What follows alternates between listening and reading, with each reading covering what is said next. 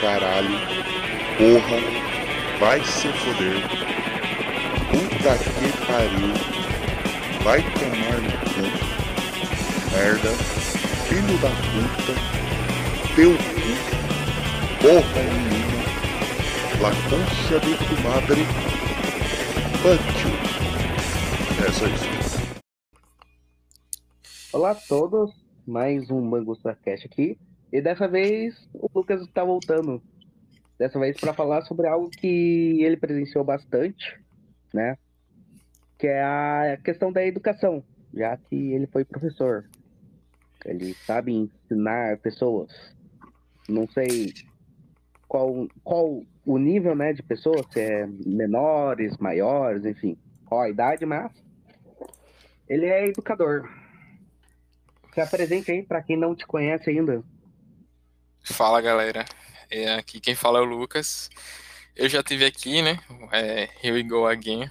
Nós estamos aqui de novo para mais um bate-papo, né? É, o outro que a gente conversou, a gente conversou um pouco sobre música.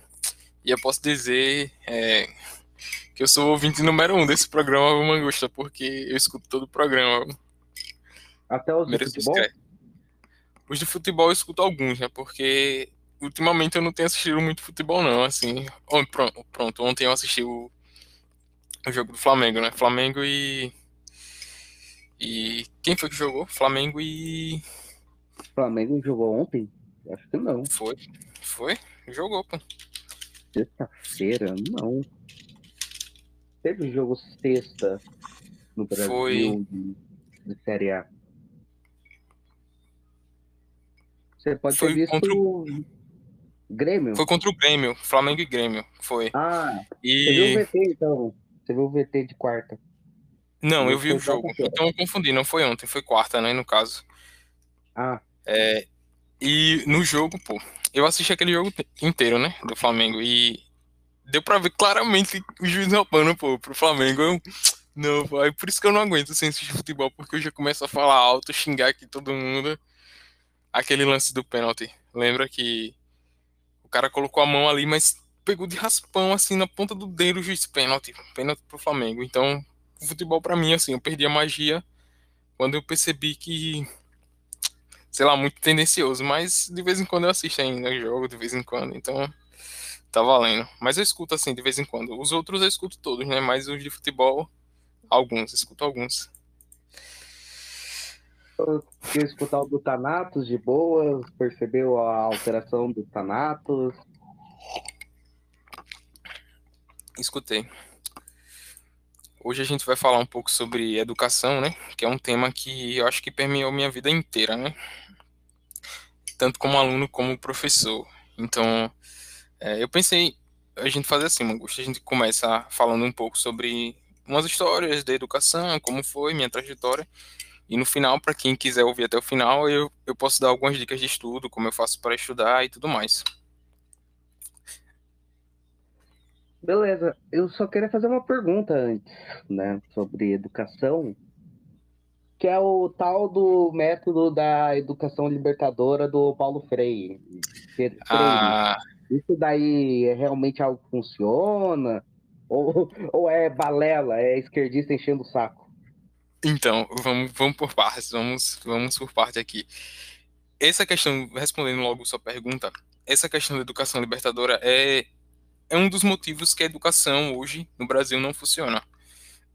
Muita gente fala sobre Paulo Freire, mas pouca gente conhece ele de fato, né?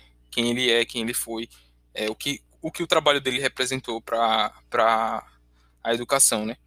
Mas basicamente, Paulo Freire, ele inventou um método de estudo. Existem vários, vários métodos de estudo, né?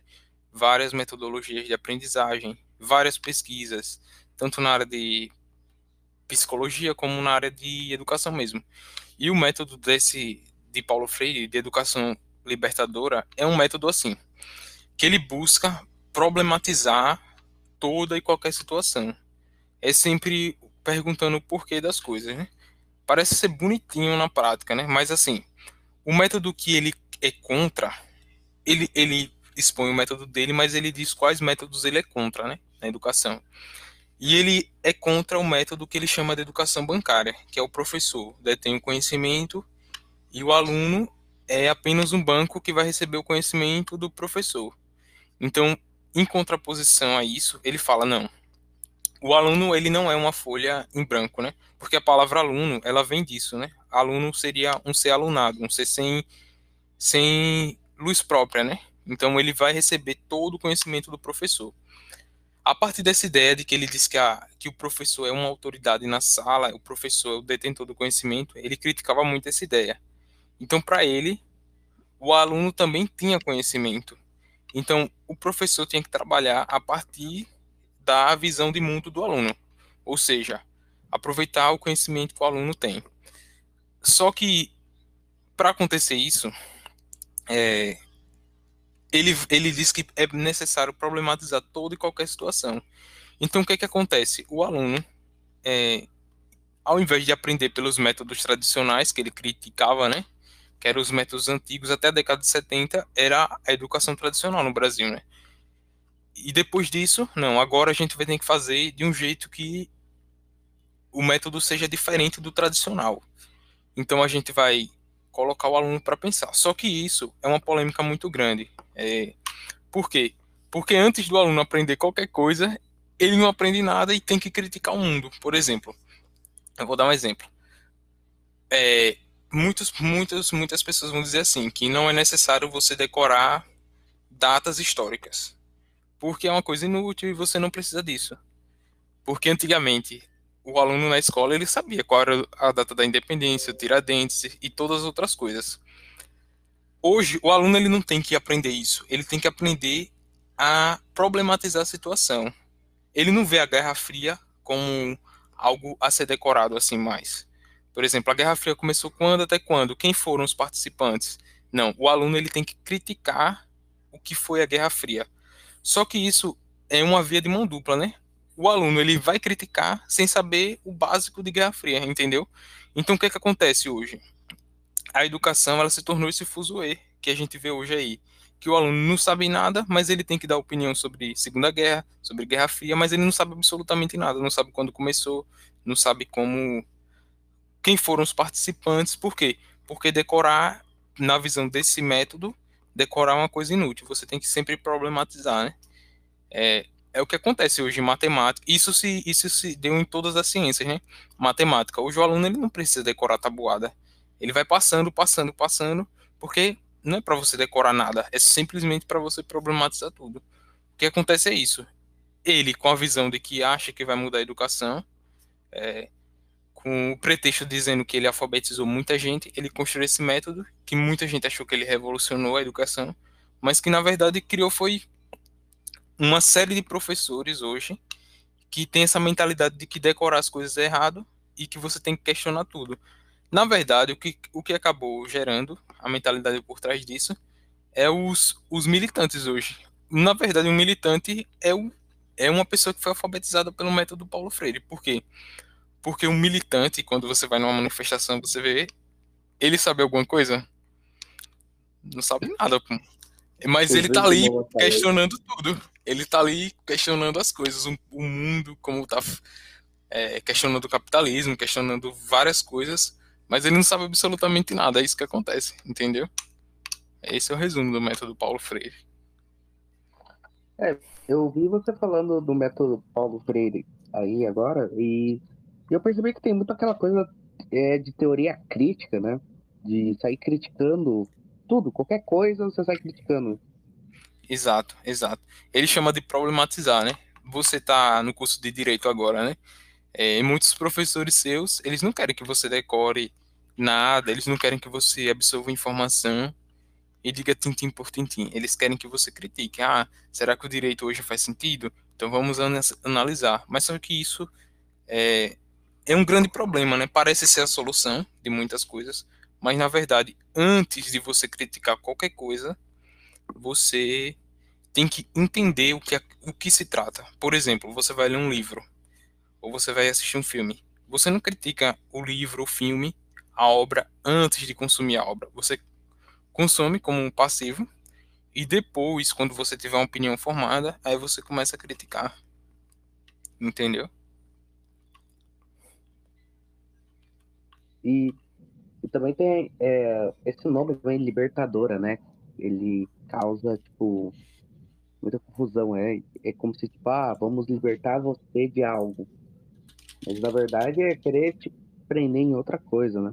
Sim, sim. É... Na verdade, você você fica preso à narrativa do professor, né? Porque se você não entendeu do que se trata, é, você você vai ter que escolher a narrativa de alguém. Por isso que hoje é muito fácil você ver gente replicando o discurso, né? É o famoso alienado, né? Por quê? Porque a pessoa não entendeu direito, não entendeu o que foi a monarquia, não entendeu o que foi é, a intervenção militar no Brasil. Então a pessoa, como ela não entendeu, não sabe quem participou, não sabe absolutamente nada, é muito fácil ela ficar presa a ao que outra pessoa pensa daquilo e não ela ter as próprias conclusões a respeito, entendeu? Por isso que ele fala é libertadora porque você sai de um, de um método tradicional. O método tradicional, o professor é autoritário, o professor é o que detém o conhecimento, o aluno é, o, é a folha em branco. Você sai dessa, você, você, o aluno se liberta, mas na verdade ele está entrando em outro, em outra prisão, né? E na minha visão, o professor é o que detém o conhecimento. Queira ou não, se você está numa sala de aula, é, você tem que respeitar a autoridade do professor, né? Tá ali para aprender. Depois você questiona, critica quando você for fazer suas próprias pesquisas, né? Mas se você está ali, você tem que aceitar o que o professor está passando. É... Hoje é muito difícil pensar assim porque os professores hoje estão tudo estão tudo com a mentalidade de formar militantes, de formar pessoas que pensam igual a ele. Mas antigamente, se você for pensar, parar para pensar, na década de 70, de 60, 50 e anos anteriores, é, a escola ela tinha um papel muito diferente do que é hoje, né? Você pega as pessoas que estudaram nessa época, por mais que elas tenham estudado pouco na escola, mas elas aprenderam muito. Por quê? Porque era um método que o aluno ele respeitava a autoridade do professor e o professor ele não estava ali para formar cabeça de aluno, não. Ele estava ali para ensinar português, para ensinar matemática, e, e era aquela coisa, você tinha que aprender matemática, você tinha que aprender português, aprender geografia, você tinha que saber capital, tinha que saber tudo, velho. Era isso. ele não passava uma visão de mundo para o aluno, que o aluno tinha que pensar daquela forma, pensar que ele é oprimido e que tem algum opressor, o capitalismo, sei lá, qualquer coisa que oprime ele, entendeu? Sim. Tem muita essa visão até, até hoje em dia, hoje em dia tá tendo essa coisa de questionar matemática, questionar sei lá o quê. Sim, tipo, sim. A falar, a ah, matemática é, foi feita por, por branco, sei lá o quê, é opressora. Exato, Aí estão criando exato. matemática negra. Tipo, Isso, exato. Porra é? Não, agora é aquele movimento, né? Você tem que questionar tudo. Você. Isso vem muito do marxismo. É porque é, quem, não conhece, quem não, não conhece o assunto acha que que uma coisa não está ligada à outra, mas está ligada assim ao, ao, marxismo, que é o método que Marx inventou, né? Que é você o método de, de, de dele estudar as coisas, né? Que você cria cria uma tese, cria uma, uma antítese e cria uma síntese. É sempre questionando as coisas, né? Você cria uma tese, questiona essa tese e depois você cria uma, uma síntese a partir do seu questionamento. Ele criou isso, né? Não é que o socialismo, o comunismo está baseado nisso. Como o, o, o, capitalismo é a tese, o socialismo é a antitese, né, a antítese, e o, e o comunismo é a síntese. Então, tudo que você pensa hoje, é, que você pensa assim, baseado em Marx, é tudo materialismo histórico dialético, se você for parar para pensar, né? Você tem vários exemplos assim, tanto na ciência como é, na economia que, de pensadores que usam materialismo histórico, dialético, é sempre assim. Tanto Paulo Freire como outras pessoas. Deixa eu dar outro exemplo aqui. É, fugiu, na, fugiu da mente agora um exemplo de materialismo histórico. É, por exemplo, quando você pensa que na história tem um vilão e tem um tem um mocinho, isso é tanto tese como antítese. É sempre você criar aquela ideia de que existe um bom, de que existe um mal, entendeu? E tudo hoje a gente vê, vê assim, né? Hoje tem o, o macho escroto e tem a feminista. Isso seria uma tese uma antítese. É sempre criando conflito para criar uma síntese daquilo, né? Isso é tudo marxismo histórico. Entendeu? Materialismo histórico. Materialismo histórico, né, no caso. Então é isso. Eu eu observo essas coisas e fico só pensando, né, como uma coisa que ele influenciou, falou há muito tempo, criou né, esse método, influenciou hoje a educação no Brasil e por isso que a educação no Brasil é uma merda, porque é tudo sobre questionar e não sobre aprender de fato, né? Os alunos saem da escola questionando o mundo, a, a feminista lá, feminazi, sai da escola dizendo que o pai dela é machista, questionando tudo, questionando o sistema, o capitalismo, mas na verdade ela não sabe o básico de matemática, química e física, entendeu? É muito comum, esse padrão de comportamento é muito comum hoje, e, as pessoas, até quem, quem não lê o método, quem não o Marx, muita gente aplica o método sem conhecer. Por quê?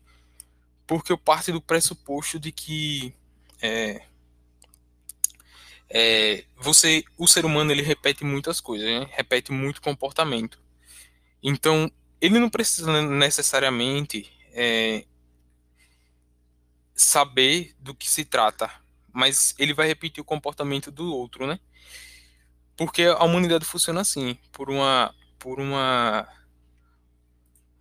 por um, um ser humano replicando o comportamento do outro. Eu estava vendo isso essa semana, né? Que existem é, três formas de, de poder, que seria o poder através das armas, o poder através do dinheiro e o poder através da, do, do conhecimento, da influência, né? No, nesse caso. Se você for parar para pensar, é, o poder através das armas, ele, ele é um poder mais momentâneo, né? Você tem a arma aqui e você controla outra pessoa agora. O poder através do dinheiro, ele é um poder assim, a médio prazo, né? Você não controla diretamente a pessoa agora, mas no médio prazo você vai acabar exercendo alguma influência. Já o poder através da do, do pensamento, ele é, um, ele é o, poder mais forte e o poder de maior longo prazo.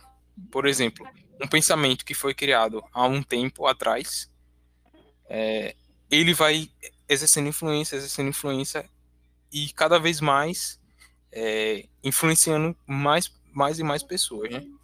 Você tem o pensamento, o marxismo mesmo, é um pensamento, é um poder, é uma forma de poder, é.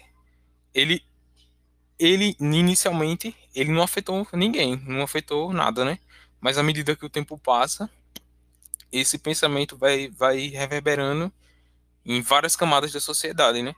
É, e você pode ver isso no Brasil nitidamente, assim, tanto do lado do marxismo como do lado vamos supor, da direita, né? É, o pensamento, de, vou citar um exemplo, né? Pensamento de Olavo de Carvalho, é, ele começou a ser divulgado no Brasil na década de, mais na década de 90, né? Ele já publicava coisa na década de 80, mas que hoje estava reverberando com muito mais força, e pode ter certeza que quando ele morrer, muita coisa do que ele falou, do que ele escreveu, vai reverberar com muito mais força na sociedade, porque funciona assim. O poder de forma intelectual, você fala uma coisa hoje e você influencia gerações. Então foi o que ele fez, né? O Mar Marx ele fez, né? Ele disse uma coisa que influenciou gerações e hoje a gente acaba sofrendo. E muita gente fala, pega a narrativa, né? É, de que a educação no Brasil é um lixo, de que aqui as coisas não funcionam, porque a cultura das pessoas e porque as pessoas são assim, na verdade tal. E não sabe que o, o que é a sociedade hoje no Brasil, ela foi influenciada é, de maneira direta por um pensamento que surgiu atrás, né?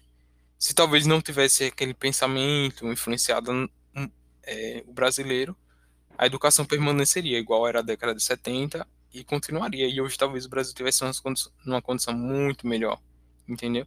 Por isso que você você tem que sempre é, quebrar essa narrativa assim. É muito difícil, mas você tem que sempre remar contra a maré quando se trata de narrativa, porque é, você pode influenciar outras, outras gerações se você for pela, pela mesma correnteza, né? Entendeu? Entendi. É... eu lembrei agora que eu ia comentar. É, é basicamente sobre é, essa coisa da crítica, de você criticar tudo. E eu percebo que esse é um pensamento que é, vai, vai afetar, é, fica afetando você de uma forma que você começa. Você quer criticar qualquer coisa. E isso vai chega, faz você chegar num nível que você critica até bases, as bases da sociedade, as coisas presentes como família, por exemplo, a igreja, enfim. Tudo bem que tem gente que não é religiosa, né? Não acredita. Eu acho que você também não. Não sei se. Eu, eu acho que você também não é religioso, né? Não sei. Então. Mas existe. Isso. Chega no nível que ocorre. Você começa a querer fazer as pessoas criticarem até as bases da sociedade, vamos falar assim. Exato. É, quando você quiser me interromper, pode me interromper se eu estiver falando demais.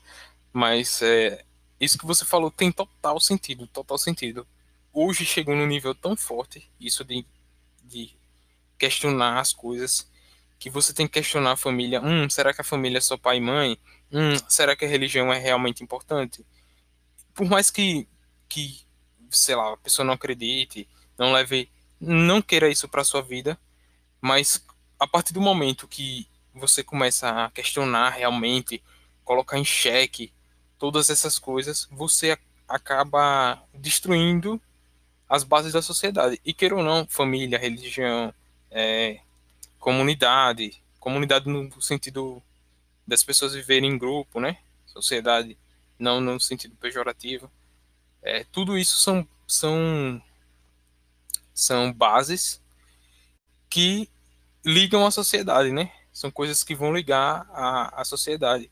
E as pessoas questionando cada vez mais isso, a gente vê hoje que a sociedade vive é, vive essa cisão, né? Você hoje tem uma sociedade totalmente dividida, porque as pessoas não concordam em nada, estão sempre criticando alguma coisa. E não é nem naquele sentido de criticar, de fazer uma reflexão. É criticar por criticar, entendeu? Não é fundamentado. Não é uma coisa assim que você pensa a respeito. Hum, será que faz sentido? Não, é aquela coisa que você critica, mas você nem sabe o que você está criticando. Você só está pegando o discurso de, de outra pessoa, entendeu? Por exemplo, hoje, quando uma pessoa critica uma religião, ela não critica, ela não parou para pensar, não estudou, não, não foi a fundo. Ela critica por criticar a religião. Fala assim, ah, religião é só para para roubar o dinheiro da pessoa, entendeu? Mas ela não sabe que se não fosse a religião, a humanidade hoje não teria esse nível de evolução que tem hoje, entendeu? Coisas desse tipo, né? Ou a sociedade não, não teria é, se desenvolvido tanto, não teria paz, não teria. Em vários momentos históricos, né? Em contextos históricos, assim. Mas ela critica pelo fato de que a religião não deixa ela ser assim, não deixa ela ser assado, coisas desse tipo, e sempre tentando destruir, né? Essas bases, a família, a religião, é, o respeito, a honestidade, essas coisas assim comportamento sexual também, a maneira de pensar. Então, é, é isso que acontece hoje, né? Tudo isso por causa de um método que foi é, aplicado no Brasil e por que ele foi bem sucedido. É, essa é uma pergunta assim que muita gente fala, ah, Paulo Freire criou o método, mas como é que esse método vai se replicar? Simples, você é... eu, pode falar. Eu penso, eu vou dar meu palpite aqui. Eu penso que o método foi bem aplicado porque brasileiro é burro. Sim e não também. Sim e não. Por quê? Porque esse método foi assim. Quando foi criado por Paulo Freire, ele foi inserido na academia. A academia que eu falo na, nas universidades públicas, né? Quando você pega uma coisa, qualquer coisa, Mangosta, que você aplicar na universidade pública, pode ter certeza que anos depois de que foi aplicado, ele vai essa, essa, esse pensamento ele vai é, em algum momento ele vai chegar na sociedade. Foi o que aconteceu. Quando Paulo Freire foi ele é um dos autores mais citados no, nos cursos de pedagogia e licenciatura inclusive fora do Brasil. Aí você pega esse pensamento e aplica a vários professores várias turmas de licenciatura. Aí esses professores de licenciatura vão ensinar seus filhos. Esses seus filhos vão para a universidade e aprendem com mais professores o mesmo método de sempre questionar as coisas, de sempre estar tá fazendo essa crítica infundada, isso tudo chegou num ápice tão grande que hoje a gente tem uma sociedade assim, né? Por isso que as pessoas antes da década de, de 70, pode pegar qualquer pessoa, ela vai achar muito estranho como é a maneira como é a escola hoje, né? Por mais que ela não saiba o que mudou, mas é muito estranho. É... Por quê? Porque esse pensamento acadêmico, por meio, através dos professores, ele chega na sociedade, chegou em toda a sociedade. E queira ou não, todo mundo que estudou em escola pública ou em escola particular, nos últimos 20 anos, 30 anos. Entendeu? Pensa assim, velho. E para você quebrar esse paradigma, exige muito esforço, assim. Você é meio que tomar red pill, né, da educação. Você perceber que você não sabe nada. A red pill da educação é essa. Você perceber que você não sabe nada. Você não sabe matemática básica, você não sabe português, você não sabe geografia, história, biologia, química e física, nada, básico você você não sabe, mas você acha que você sabe de muita coisa porque é, você recebeu muita informação é, sobre o mundo. Você acha que você sabe geografia porque vem um professor de geografia falando que é, falando sobre Segunda Guerra. O seu professor de história passou uma narrativa para você. É, e dentre outros, assim, o seu, o seu professor de português em vez de estar tá ensinando você é, gramática, né, ele está ensinando morfologia, sintaxe, regência, ele está ensinando outras coisas, está botando um texto lá nada a ver para você ler. Então, é, essa seria, na minha visão, o cara perceber que ele foi enganado esse tempo todo, né? Sei lá, nove anos de ensino fundamental e três anos de ensino médio para chegar no Enem. A prova do Enem é basicamente é, uma prova de interpretação, né? E, e, e, tem muita, e tem muita coisa enviesada ali naquela prova, né? Então, demais, né? Se você não der aquela esquerdada marota ali na prova, você não passa, né? Então. É aquela coisa. Antes de você fazer o Enem, você pega um. Você pega um pedaço de madeira e enfia no cu. E aí você vai uhum. tirar nota máxima. Exato, exato. Então, é isso, você perceber que esse tempo todo é só para formar pensamento. A escola hoje, ela é assim. É, ela forma o pensamento para. Parece ser até um clichê, né? Até professor de esquerda fala isso, assim, que a educação hoje é. Ela forma a pessoa para pensar numa caixinha, sendo que o professor faz parte dessa máquina, né? Pode ter certeza. É... Você teve um professor de geografia e história que, sei lá, falou sobre isso, que a educação pó, é pó do pensamento mas ele faz parte da máquina, ele faz parte da engrenagem. Cara, o, o que eu escuto falar é essa coisa da, da educação formar cidadão, sabe? Uhum. A escola, a gente quer formar cidadão, a escola quer formar cidadão. E isso me deixa puto. então, isso é. Isso é e, e, nada mais é. O cidadão nada mais é que um indivíduo que tem deveres e direitos. Deveres e direitos perante quem? Perante o Estado, meu filho. É só. A educação, ela nada mais é do que é, formar pessoas para o Estado. Pô. É isso. É, a ideia de educação que se tinha antes, a ideia. Hoje eu vou fazer duas críticas assim pertinentes. Antigamente, a ideia de educação era voltada a formar o um indivíduo. Formar o um indivíduo para o um indivíduo é, ser um indivíduo inteligente, ter sabedoria. E hoje tem duas, duas pessoas que criticam, né? Esse tipo de educação. Eu vi um corte, sei lá, um corte de um, moleque aqui no Telegram falando assim. Ele tava num desses pó de lixo aí, da mainstream, né? E ele falando bem assim. Ah, porque a escola hoje é, ensina a gente da maneira errada. Ele tem um, basicamente uns 13 anos, 14 por aí. Porque a escola coloca a gente para fazer prova e a prova é sem consulta, e isso não quer dizer nada e não sei o que, bererê barará, ele contando essa história, né? E é muito comum ver gente falando isso, né? Dizendo que a escola não forma a pessoa para a vida, e a escola não forma empreendedores, não forma pessoas de sucesso e tal. Mas a ideia da escola nunca foi isso. Nunca foi. É, formar pessoas para o mercado de trabalho e nem formar pessoas é, hoje, né? E nem formar pessoas para serem inteligentes. É, primeiro, porque a escola não é para formar empreendedor e nem para formar é, pessoas de sucesso, mentes brilhantes e tudo mais. Porque a ideia de educação, quando se teve, né, é para a pessoa aprender o básico das ciências. É isso. Você tem que aprender português, você tem que aprender matemática, geografia, história. Muita gente fala assim: ah, a gente tinha que aprender a fazer é, imposto de renda, pagar boleto, essas coisas na escola. Não, errado. A escola tem que formar, tem que te dar o básico, o suporte. Aprendeu a ler, escrever, aprendeu as operações matemáticas, aprendeu o básico de história, de química, de física, beleza, é isso. Se mas você quiser. Entendo por, é, cortar aqui. Vá, mas fala. eu entendo porque as pessoas falam, ah, porque a escola não ensina a pagar imposto de renda, não ensina a pagar boleto, essas coisas.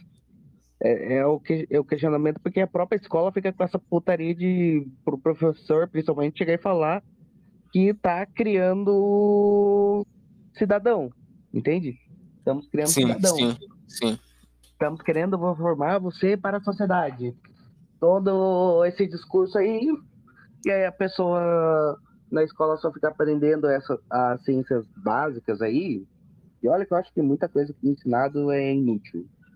Sim, e... sim. Porra, você não aprende o, o básico para viver em sociedade. Tipo, você não aprende como você tem que declarar a merda do imposto de renda pro Estado para você não tomar no cu e se fuder. Entende? A pessoa foi uhum, caramba. Uhum. Então, é isso. Esse é o grande problema da educação. É isso.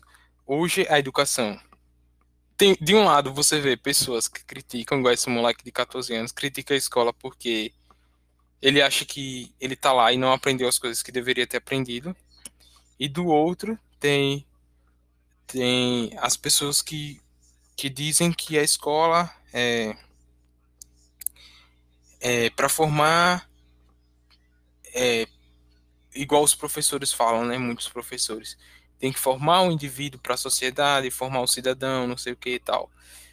E a gente vê que nenhum lado nem o outro tá certo dessa dessa dessa história, né? Porque um, o professor ele pensa em formar o aluno para pensar do jeito que ele pensa, né? Para ser um escravinho, literalmente, um escravinho do Estado. E do outro, o aluno acha que ele deveria aprender as coisas que ele gosta de aprender. E não é assim a escola. A escola. É nem... Nenhuma coisa nem outra. Eu não digo que é aprender as coisas que gosta de aprender, mas. Sei lá, aprender coisas necessárias. Vamos dizer assim. Talvez você tá perdendo tempo Exemplo, Caramba. Isso. É, exemplo é... básico. É... O exemplo Opa. básico assim que eu vejo, né? Assim, vou explicar. Aquele aluno que fala assim: "Ah, para que eu aprendi fórmula de Bhaskara se eu não vou usar Bhaskara para nada?" Já ouviu essa história? Primeiro que a fórmula nem se chama Bhaskara. Bhaskara, esse nome já está errado, né? É equação polinomial do primeiro grau. O aluno, ele pergunta, ele faz esse questionamento: para que eu vou aprender isso?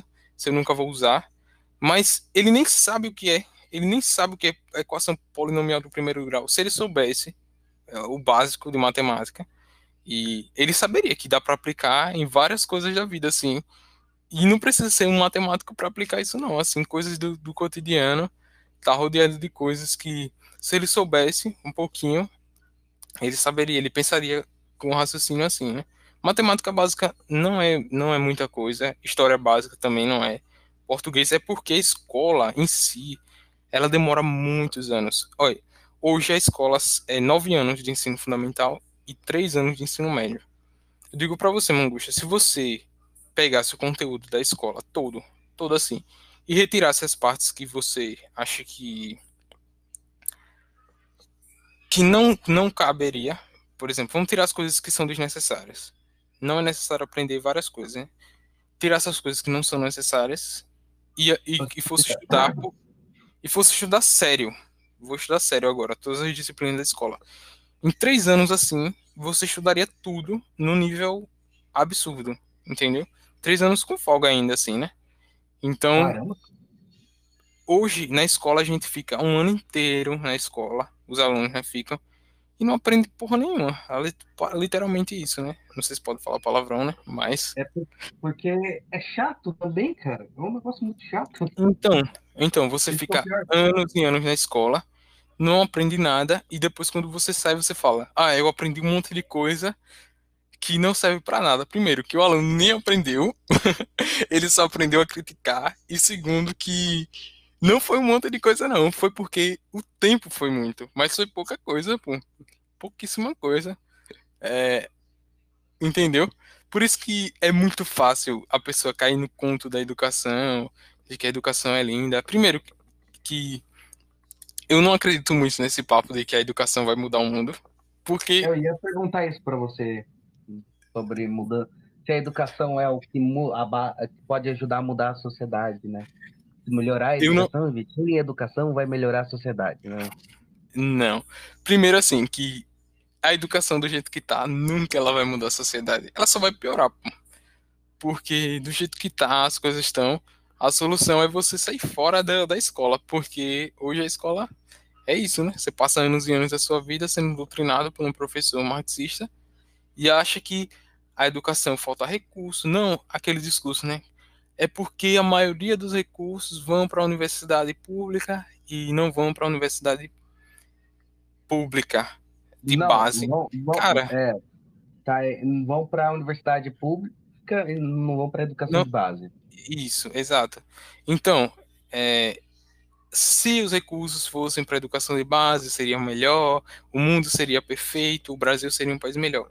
Cara, não ia mudar nada, nada, nada. Porque o que é injetado de dinheiro em educação pública, tanto de base como particular, como, como pública, é, é, universidade É, pública, é muito dinheiro, pô. É muito dinheiro.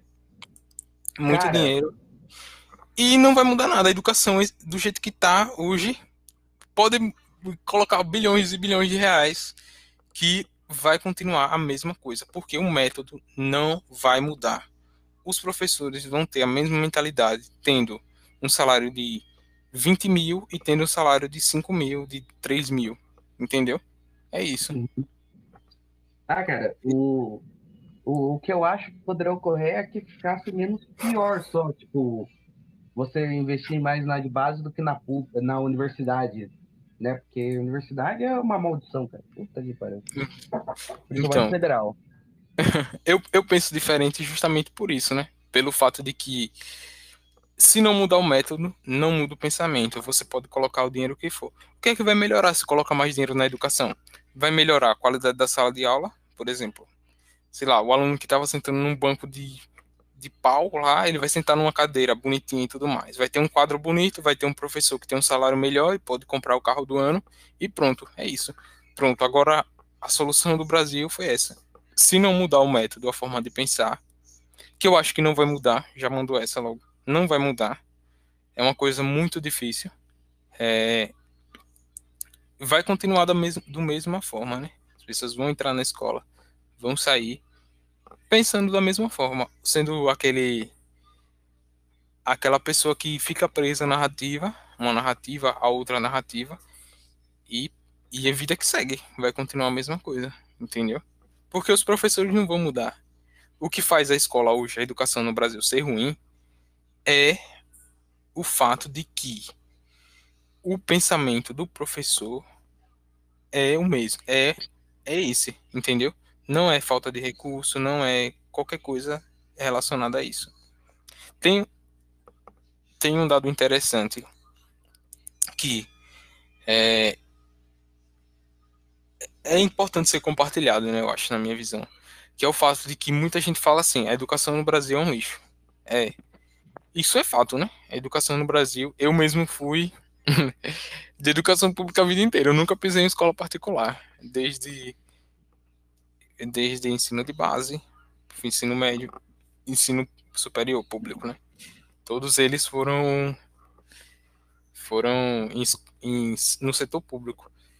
E um detalhe muito interessante no Brasil que pouca gente sabe é que se você for pegar a educação pública no Brasil, ela tá entre os últimos lugares de, de na posição daquele PISA, né? Que é o PISA seria aquela prova que faz em vários países para saber qual o nível da educação. Quase sempre Já... nessas provas que vão medir o nível da educação, a escola pública brasileira é sempre as, uma das últimas. Uma das últimas. Mas tem um detalhe que muita gente esconde e que é muito pertinente.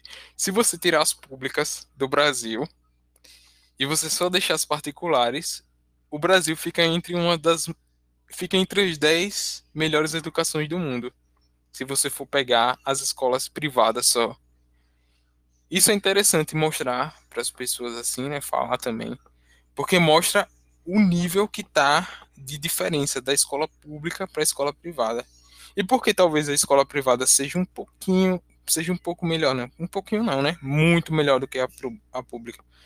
Porque na escola privada você tem que meio que mostrar resultado, né?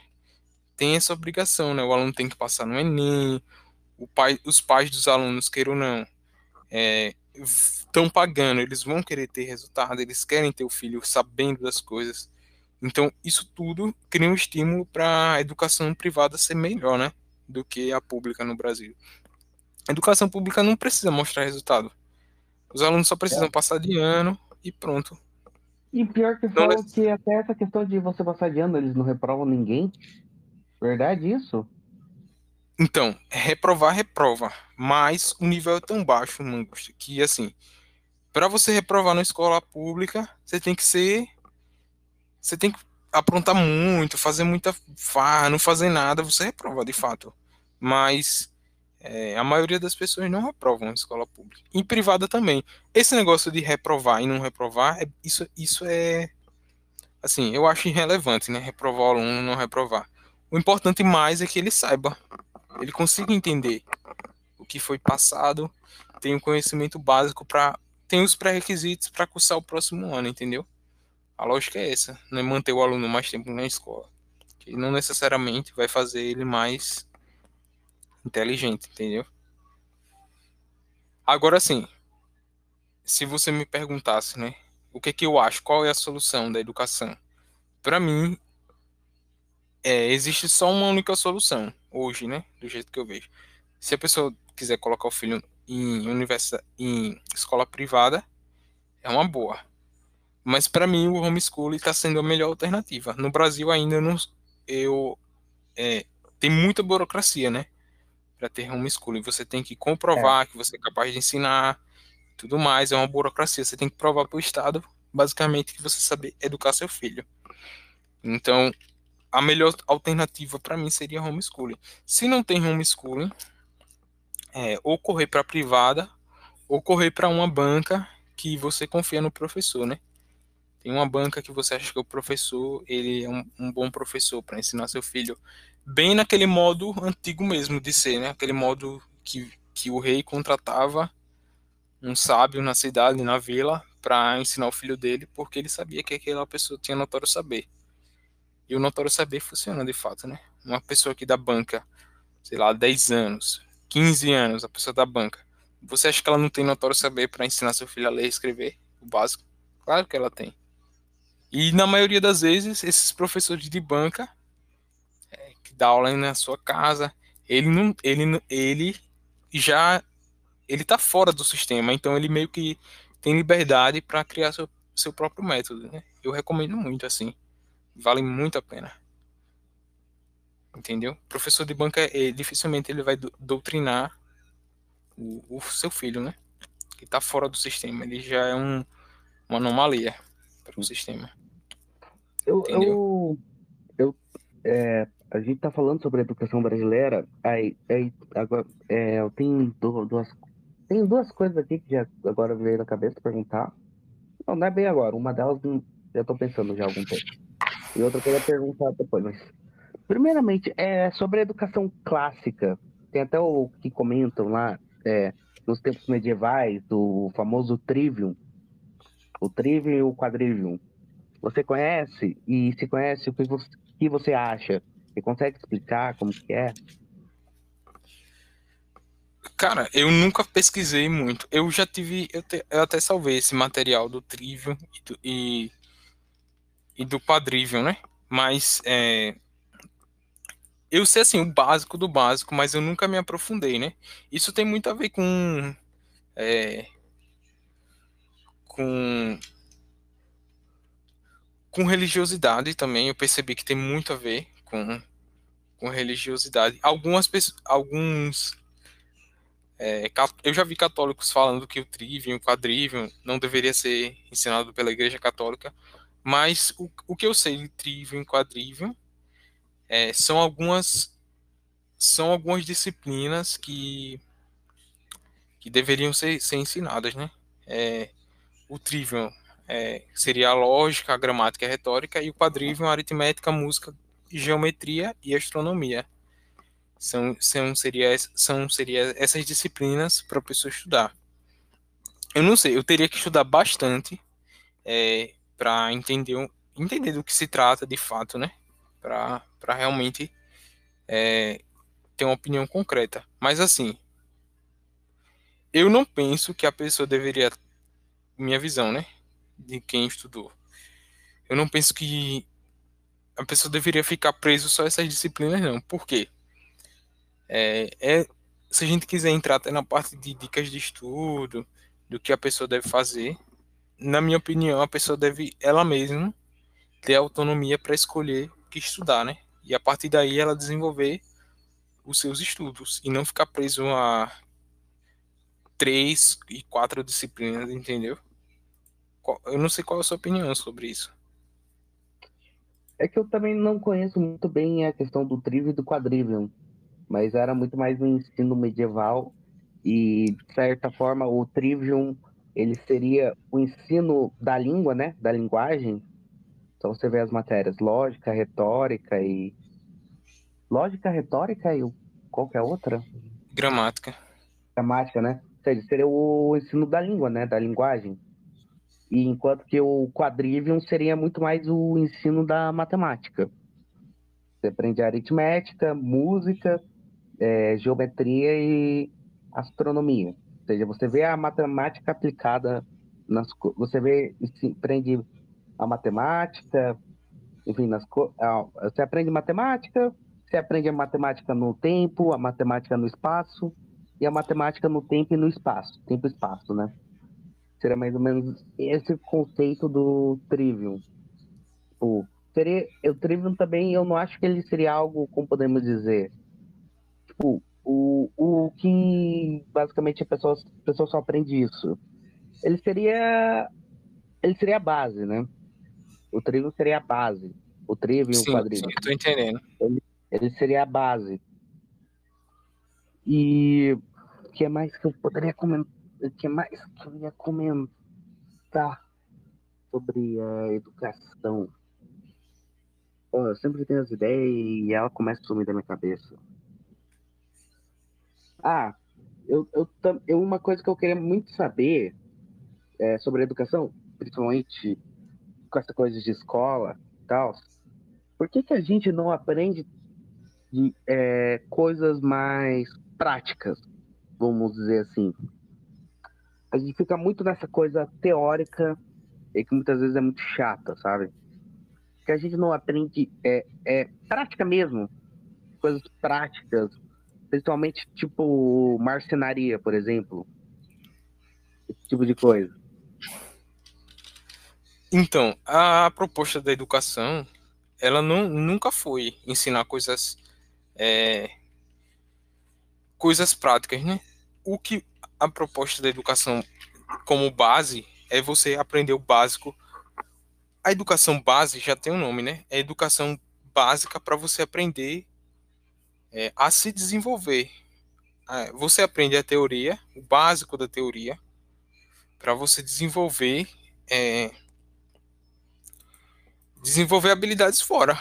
Você não, você não deve, não deve é, aprender coisas na escola, por exemplo, macenaria, música, é, deixa eu ver, qualquer coisa, fotografia, pintura, essas coisas na escola é, de uma forma como se fosse disciplina mesmo, Porque isso não são coisas básicas, isso já seria uma coisa mais prática e depende muito do perfil da pessoa, né? Na escola você aprende o básico de cada ciência e a partir de, desse básico você vai ter condições de continuar em uma coisa que você deseja, né? Você é, vai precisar, vai, por exemplo, o cara quer aprender marcenaria, ele precisa aprender o básico de matemática, de geometria, de aritmética, é, para a partir daí ele desenvolver os estudos dele em marcenaria ou fotografia.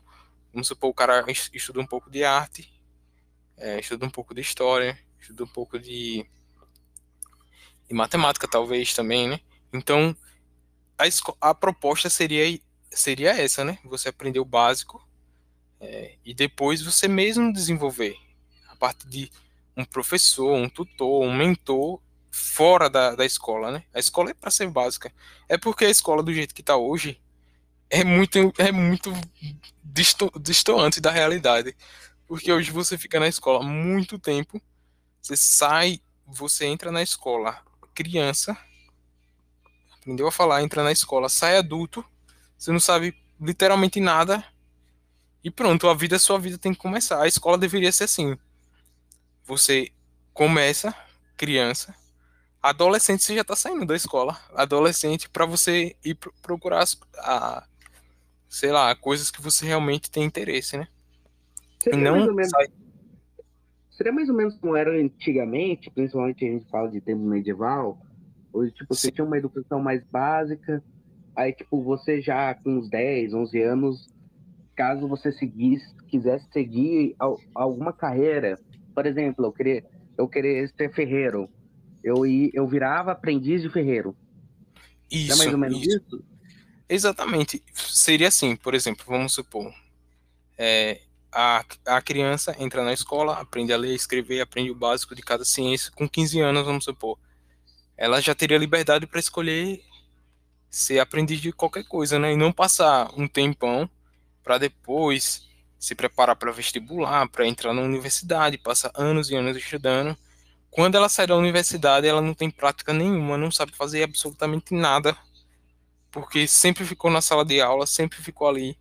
Então é muito complicada a educação do jeito que está hoje, assim. Por isso que eu falo que já já mando essa. Não não acho que mais educação seria a solução, não. A, a forma que a educação está hoje mais ou menos a, dessa dose desse remédio não não seria a solução, entende? Entendeu? Para mim a solução, que nem eu falei, né? Homeschooling. Né? Vamos supor, eu hoje é, percebi que não não dá. Então, homeschooling. Eu não tenho filho, eu quero fazer isso comigo mesmo. Eu até estava conversando com o Gus um dia desse, né? É, sobre como você pode você mesmo montar você montar sua base de estudos, né? Para quem quiser agora, né? Claro, nem todo mundo vai estar disposto a fazer isso. É você é, montar seu mapa da ignorância. O mapa da ignorância consiste basicamente em o quê? Você pode seguir o Trivium ou o Quadrivium se você achar interessante, mas eu acho interessante você buscar assim, buscar no Google, né? É, diagrama, diagrama da ciência. Porque lá você vai ver é, diagrama da ciência ou árvore da ciência. Você vai encontrar um diagrama que ele vai vai mostrar como os conhecimentos eles científicos, né? Eles, eles estão dispostos, assim, como eles estão organizados, né? Deixa eu ver se eu acho aqui. É, e dessa forma, a partir daí, você vai você vai montar o, sua maneira, seu estudo, né?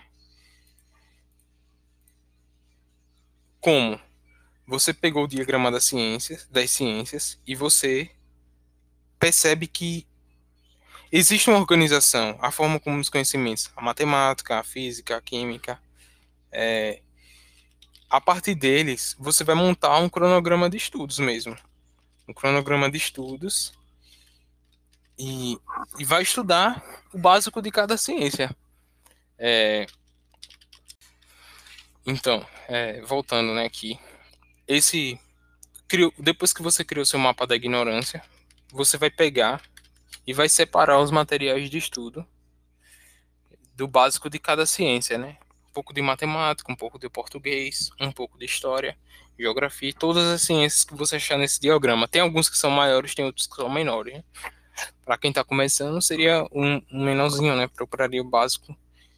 E a partir daí você começaria a estudar por conta própria, né? Cada ciência, assim, o básico de cada coisa. E você vai ver que a partir do momento que você começa a estudar essas coisas, você vai perceber que, que é, aquilo de, de falar que muita coisa que a gente aprende na escola não tem utilidade, quando você começa a estudar por conta própria, você vai perceber que muita coisa que você não aprendeu tinha utilidade e você não usa porque simplesmente você não sabia, não aprendeu na escola direito da maneira que deveria ser feito, entendeu? Entendi. É, o interessante, quem, quem quiser seguir isso, né? Pegou o básico, mas eu não sei como estudar, né? Esse é um grande problema, né? Você está sempre acostumado a estudar em razão da escola, né? um professor te ensinando, é, você sempre ouvindo o que ele está tá falando, mas você você não tem uma ordem. É sempre aquela coisa, né? Quando chega no final do ano, o livro nunca está terminado. Passa para o próximo ano, você nunca tem uma, uma sequência lógica, né? Separou seu mapa da ignorância. Separou seus materiais de estudo.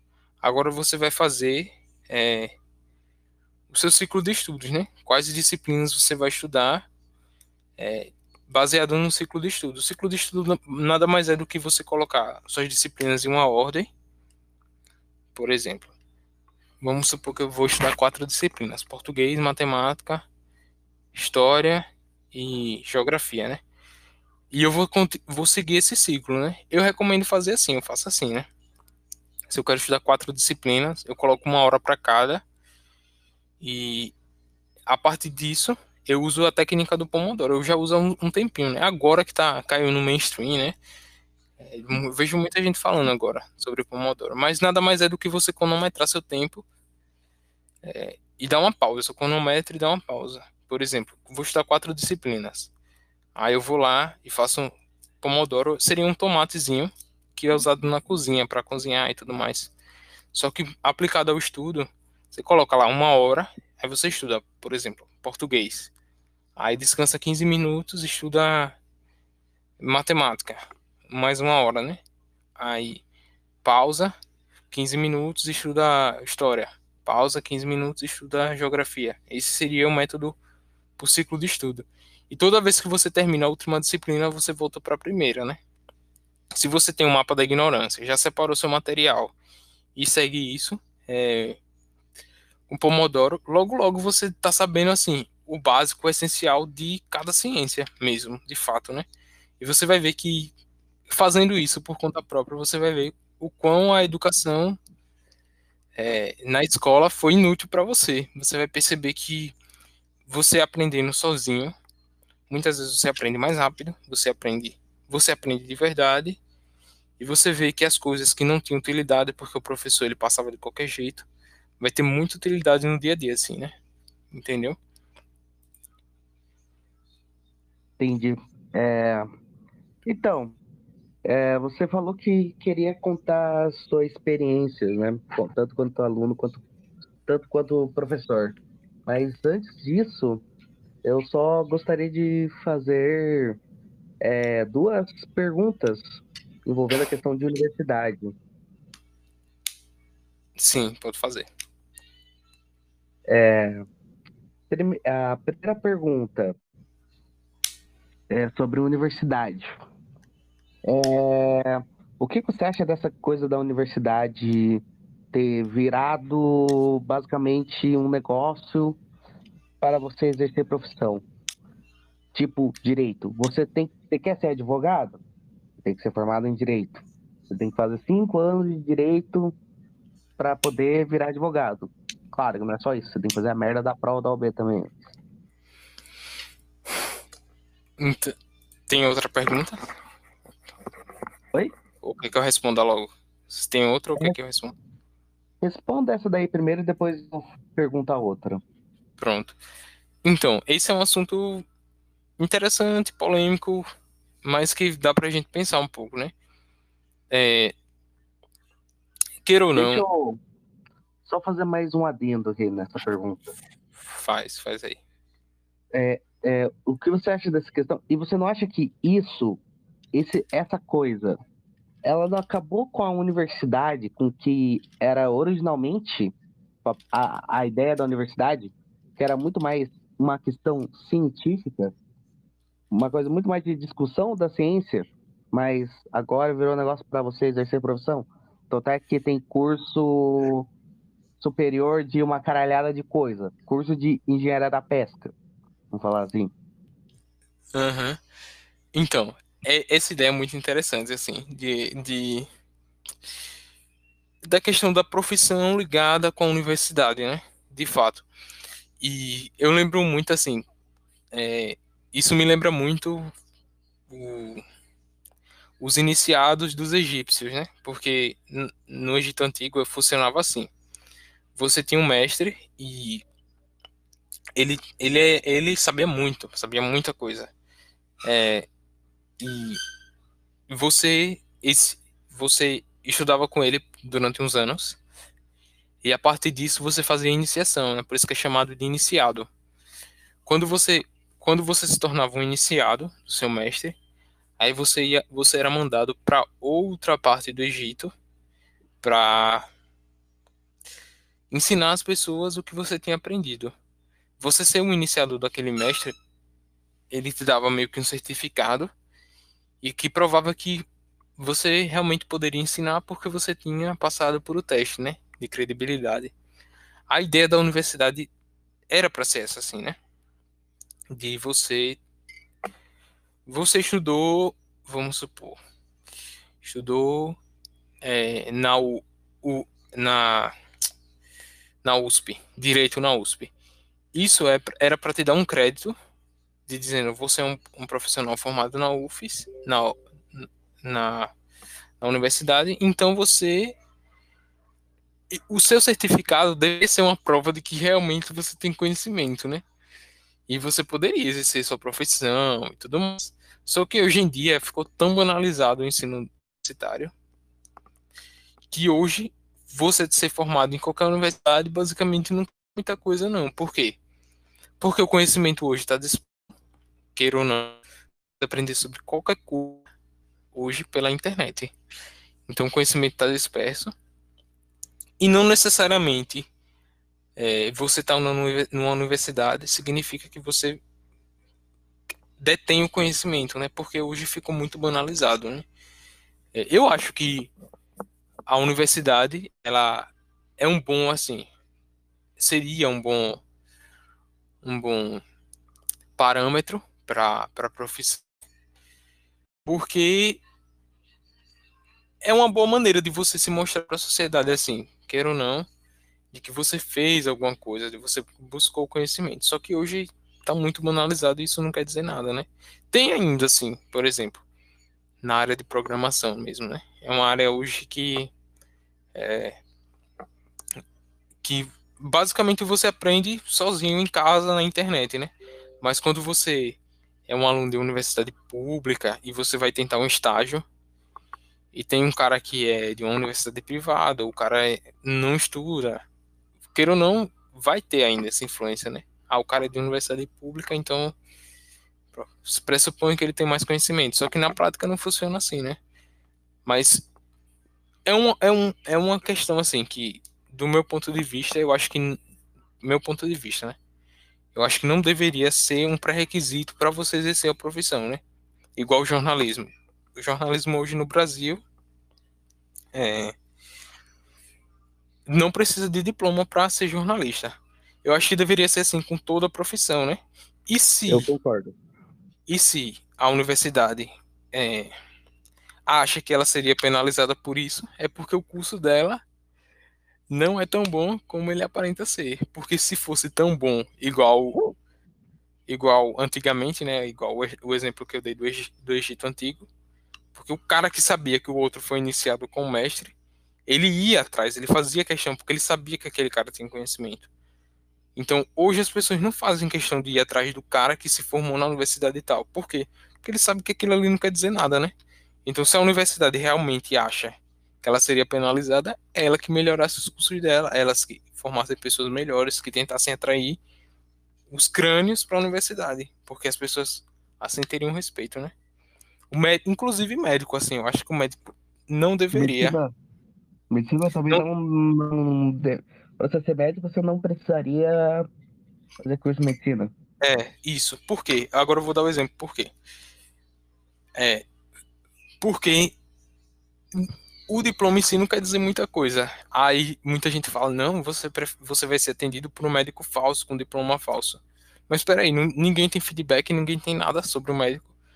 Ou o exemplo, um exemplo assim que eu dou, fácil para você entender. Você prefere ser atendido por um médico que se formou em Cuba, que você não sabe o histórico dele, você nem sabe como, como foi o curso dele, tudo mais. Ele é um médico recente, formou em Cuba. Ou você prefere ser, ser atendido por um um guru, é, sei lá, um guru chinês que muita gente já se tratou com ele. Você conhece milhares de pessoas que se trataram com ele. E você viu, assim, você conhece pessoas de confiança que se trataram com ele. E você percebe que ele é um profissional que realmente atende, consegue passar os remédios, consegue passar a medicação para você. E ele tem notório saber. Você prefere ser tratado por o, o, cara que se formou em Cuba agora ou por alguém com notório saber? Cara, Todo mundo... definitivamente não quero ser tratado pelo médico cubano, cara. O Exatamente. Se se tratar naquela porra e morreu. Exatamente. Então, esse é um exemplo simples, né? Se a universidade, se as pessoas têm medo disso, oxe, então a universidade não está formando bons profissionais. A lógica é essa sempre. Né? Você não precisa de diploma, não, não deveria precisar de diploma para nada, inclusive para ser professor, para ser médico, para ser advogado, para ser qualquer coisa, porque é, o, isso de usar, queira ou não, usar o diploma como uma forma de tirar outras pessoas da jogada, a gente sabe quem está por trás disso é o próprio Estado, pô. Porque o Estado ele quer ter o monopólio das coisas, ele quer ter o monopólio da educação, da saúde, etc. Se você, se ele tira o monopólio dele da educação, mas espera aí, como é que eu vou controlar as pessoas? Como é que eu vou colocar todo mundo num cerco e colocar todo mundo para pensar do jeito que eu acho que deve ser pensado, entendeu?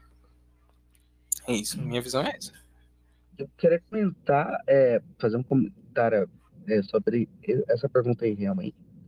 Sobre, envolvendo essa pergunta. É, é tipo, me diga uma coisa: qual a necessidade de alguém, para exercer a profissão de advogado, por exemplo, fazer curso de direito? Tipo, qual é a necessidade de você entrar num negócio que teoricamente seria científico, sendo que a única coisa que você quer fazer é exercer a profissão de advogado? Você não quer ficar criando teses científicas, você não quer ficar perdendo tempo com isso. Você só quer advogar. Então, seria isso, né? Ou ser, pro... ou ser professor, advogado, tantas profissões assim que você. É, a mais polêmica seria medicina, no claro, né? Mas outras profissões assim, eu fico pensando, meu Deus. É, não tem nada, não faz sentido nenhum você precisar de um diploma para ser, sei lá, professor de de português. Para que um diploma para isso? Para provar que você sabe ensinar? Chega lá, o cara não tem nem didática. Entendeu? Sim. O... A questão de exercer a advocacia, cara, é tipo, vocês aprender o negócio do direito, que você aprende em qualquer merda. Não precisa necessariamente cursar o curso de direito para aprender as coisas. Grande parte das coisas de direito você aprende muito mais na prática. E, tipo, então. você tem que fazer cinco anos de curso, aprender um monte de coisa que às vezes não é necessário. Tipo, direito ambiental. Toma no cu. E então. você. Você tem que fazer cinco anos e ainda por cima tem que fazer TCC, essas coisas, sabe, científicas. Sendo que às vezes você não tem nem um pouco de interesse em fazer alguma coisa científica, mas você tem que fazer porque é obrigado. Tipo, eu não quero pesquisar, tipo, eu, eu, o meu tema de TCC foi mais algo envolvendo constitucional. Um Sim. tema merda que eu tô cagando e andando pra ele, mas eu só fiz porque eu queria passar. Eu, eu tô cagando e andando pra questão científica, sabe? Eu não quero ficar, ah, não, pesquisar sobre esse assunto, porque eu, eu quero que você foda, cara. Então, se exatamente foda. isso. Ainda por Você só cima, quer eu trabalhar, não né? posso nem chegar e dar minha opinião. Tem que falar muito mais do que o, o que é, pessoas doutrinadoras, pessoal diz. Ou seja, não posso nem chegar e falar a minha opinião, dá? Falar o que eu acho, enfim, o que eu acho pesquisando essas coisas. Não. Eu tenho que falar que os autores acham, sei lá o que, blá, blá. É um, sério, é um negócio muito merda, cara. Eu, não- eu não consigo ver lógica nisso. É horrível, Isso que você falou é horrível. É horrível mesmo. exercer. Se eu só quero exercer a advocacia, porra, deixa eu só exercer a advocacia, caralho. Tem por que eu Exato. fazer a merda num curso Exato. de cinco anos, num negócio científico que eu tô cagando e andando. Por isso que hoje é. Hoje, assim. É, é engraçado isso, Mangosto, até. Tem muita gente falando assim: ah, hoje você balançar uma árvore, você encontra um advogado. Encontra. Mas Sim. você não vai encontrar advogados bons, não. Justamente porque os cursos não formam bons advogados. Porque a maioria dali só quer o diploma, não quer, sei lá, não quer a profissão, tá ali porque o pai mandou, tá ali por causa de 500 motivos. Que é- Menos querer ser advogado mesmo, bom. Não, é. o grande parte do pessoal que tá ali quer virar servidor público. Exato, exato. Então, A maior É. parte que quer virar servidor público é uma manaceta do Estado, né? exato, exatamente isso. E eu tava até conversando com o Percival no grupo um dia desse, ele falando sobre área saturada, né? Não existe Percival, área. Isso, não existe um- área. Oi? Percival, temos você aqui, Percival. Tá, ele, será que ele escuta isso? Escuta nada. É, não existe área saturada no Brasil. Por quê? Porque em qualquer área que você entrar, se você for um cara bom na sua área, você pode se formar em engenharia, em qualquer área. Você vai conseguir emprego, porque as pessoas no Brasil são bem medíocres nas suas áreas. Ah, existem não sei quantos milhões de advogados, sim, mas quantos advogados realmente bons você vai ter? O advogado que vai lá e o cara que defende com unhas e dentes, o cara que, que manja mesmo das leis. E queira ou não, existe. Hoje o cara também não basta só ser bom nas leis, ele tem que fazer o marketing dele, tem que ter um bom Instagram, tem que ter um bom escritório cara, e tudo mais. Questão de marketing é um pouco fudido, porque, ó, bem, o saco pra caralho isso. Então. Mas queira ou não, o cara tem que fazer a network Um- um dele, o cara tem eu tô que. sendo bonzinho falar que a OB enche um pouco o saco. Ela enche muito o saco de dono de marketing. Sério mesmo, se você for ver. Eu, não- eu acho que é o regulamento geral da OB. Não pode fazer propaganda, né? Eu, eu tô ligado. Não, não Mas assim, pode. Você não pode, tipo, ter no escritório, seu escritório de advocacia, tipo, um negócio de neon, por exemplo. Você não pode ter isso. Algo chamativo. Sim. Mas assim, eu tô falando marketing não no sentido de meter propaganda no Facebook, não coisa não. O marketing, a, é, a, a network que você cria, os contatos, se você realmente for bom em qualquer área no Brasil, hoje, você vai conseguir emprego. O grande problema hoje é que você cria um monte de universidade e tem que ter diploma para tudo. Hoje todo mundo tem que ter um diploma, aí fica assim. Os cursos, as pessoas buscam curso por status e não porque gosta. No final das contas, hoje tá aí, o Brasil cheio de advogado, um monte de advogado, metade assim é medíocre. Professor de geografia tirou isso na minha turma. Ou, na minha turma, Mangusta. Minha turma minha, e a turma anterior. Formar, entraram 40 no curso, né? Cada turma. Botei 80 pessoas. É, formaram, vamos supor, 30, de 25 a 30. As pessoas vão desistindo e tal. 30 pessoas, vamos supor. Aí se formaram 60 pessoas. Hoje, sem, sem, sem brincadeira, se tiver dessas 60, 5 pessoas dando aula de geografia, é muito. Caramba. 60 pessoas. Por quê? Porque as pessoas fazem o curso hoje não porque querem ser professor, mas porque é, precisa fazer um curso. Foi o meu caso, assim. Por que você entrou na geografia? Cara, eu nem sei responder isso, a pergunta.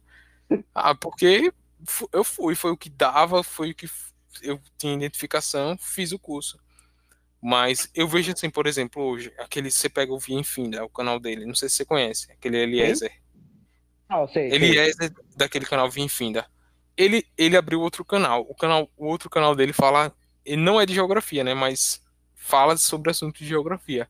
Ele ensina mais geografia para mais pessoas do que um, sei lá, um curso de geografia inteiro, pô. Porque ele, ele, ele, ele viajou é, para vários países, né?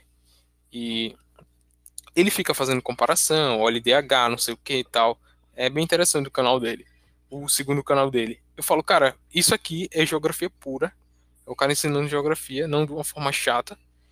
Coisas que que você realmente olha assim, não, isso aqui é geografia, isso aqui faz sentido eu aprender, entendeu? Ele faz umas comparações lá e tudo mais. Aquilo é geografia, ele está ensinando mais geografia para muitas pessoas, sem dizer que é geografia, e ele não tem diploma em geografia. Aí você fala, qual o sentido do cara passar, sei lá, quatro anos igual passei, quatro ou cinco anos, para pegar um diploma e 5% da turma, 2% da turma ensina geografia de forma medíocre ainda. Enquanto tem gente na internet ensinando muito melhor, entendeu? Então, é, você falou. Mas eu digo, mas eu digo aí. Agora, deixa eu fechar o pensamento. Deixa eu fechar o pensamento. Mas eu digo, de todos os alunos que se formaram, todos estão com a mentalidade que nem eu falei. A mentalidade de criticar tudo, de o mundo capitalismo malvadão e tudo mais. Os alunos todos são é, assim. Na realidade, mamãe falei, vamos criticar tudo. Exato. Lembra que eles falavam isso? Uhum. Bom, mas, então, é... você até comentou uma coisa que dá para puxar para minha segunda pergunta, mas antes eu só quero fazer um comentário aqui sobre curso de direito. Basicamente, eu fui mais ou menos como você para fazer o curso. Basicamente, tinha que fazer alguma coisa eu fui direito, foda-se. Eu nunca pensei na minha vida em ser advogado. Nunca, nunca pensei. E tô pensando seriamente se eu ainda vou ser. Então, uhum. tanta raiva que eu tenho disso. É... Eu, olha, pra você ter uma ideia, eu gosto de geografia, mas na academia, pô, qualquer coisa fica chato, pô qualquer coisa, qualquer assunto fica horrível. Porque fica. Não se ensina, né? Sempre aquela falação, falação, falação, e você. O assunto, qualquer assunto fica chato. Qualquer coisa que for ensinado assim, dessa maneira, eu acho muito chato. Direito é uma coisa assim, que se você for estudar direito por conta própria, né? Alguma. A legislação, por exemplo, o naturalismo, né? Você ficou pensando sobre isso, é bem interessante, ver. Queira ou não, você faz cada reflexão muito, muito interessante. Mas quando chega para estudar com um professor de direito e ele vai falar sobre essas coisas, o assunto automaticamente parece que se torna chato. Agora, é, para falar sobre o direito ainda. É, para mim, o advogado, é, advogado bom, advogado bom é aquele que pode resolver o seu problema. Eu não vou falar sim, que é aquele sim. advogado que resolve seu problema, porque quando você leva para a justiça, bem, são dois lados e, e ao lado e algum lado vai tentar convencer o juiz, né? E em alguns casos ainda por cima o juiz vai estar tendencioso mais para um lado, como o direito penal e e tributário, né? Mas é aquele cara que pode resolver teu problema. Advogado bom é aquele que, por exemplo, pode te livrar da cadeia, aquele que consegue é, te dar a consultoria, faz as coisas para você pagar menos imposto, consegue recuperar teu crédito, é, é, recuperação de crédito tributário. Entende? Para mim, isso é um advogado bom. Aquele que pode, pode resolver seus problemas. Não estou falando que ele vai resolver. Ele pode resolver. Isso é outra coisa que eu acho que advogado tem que deixar claro. não é certeza que eu vou resolver seu problema. Principalmente se for para esfera judicial, né? E cabeça de juiz é igual fralda de neném. Você não sabe o que vai sair. A merda que vai sair. Então. E agora puxando para o assunto. É, para o que você está falando, para a segunda pergunta. Você acha que é um grande problema a universidade ser acessível a todos? Você não acha que ela deveria ser algo mais elitista, vamos falar assim? E então, essa coisa de torná-la muito acessível acaba destruindo ela, deixando ela ruim, péssima. Então, eu não acho assim que que a universidade hoje ela é acessível a todos não, Mangusta. Assim, vou, vou, vou explicar o porquê, né? Não é acessível a todos porque a minoria da população não tem diploma de ensino superior. E para mim, para mim, na minha visão, né?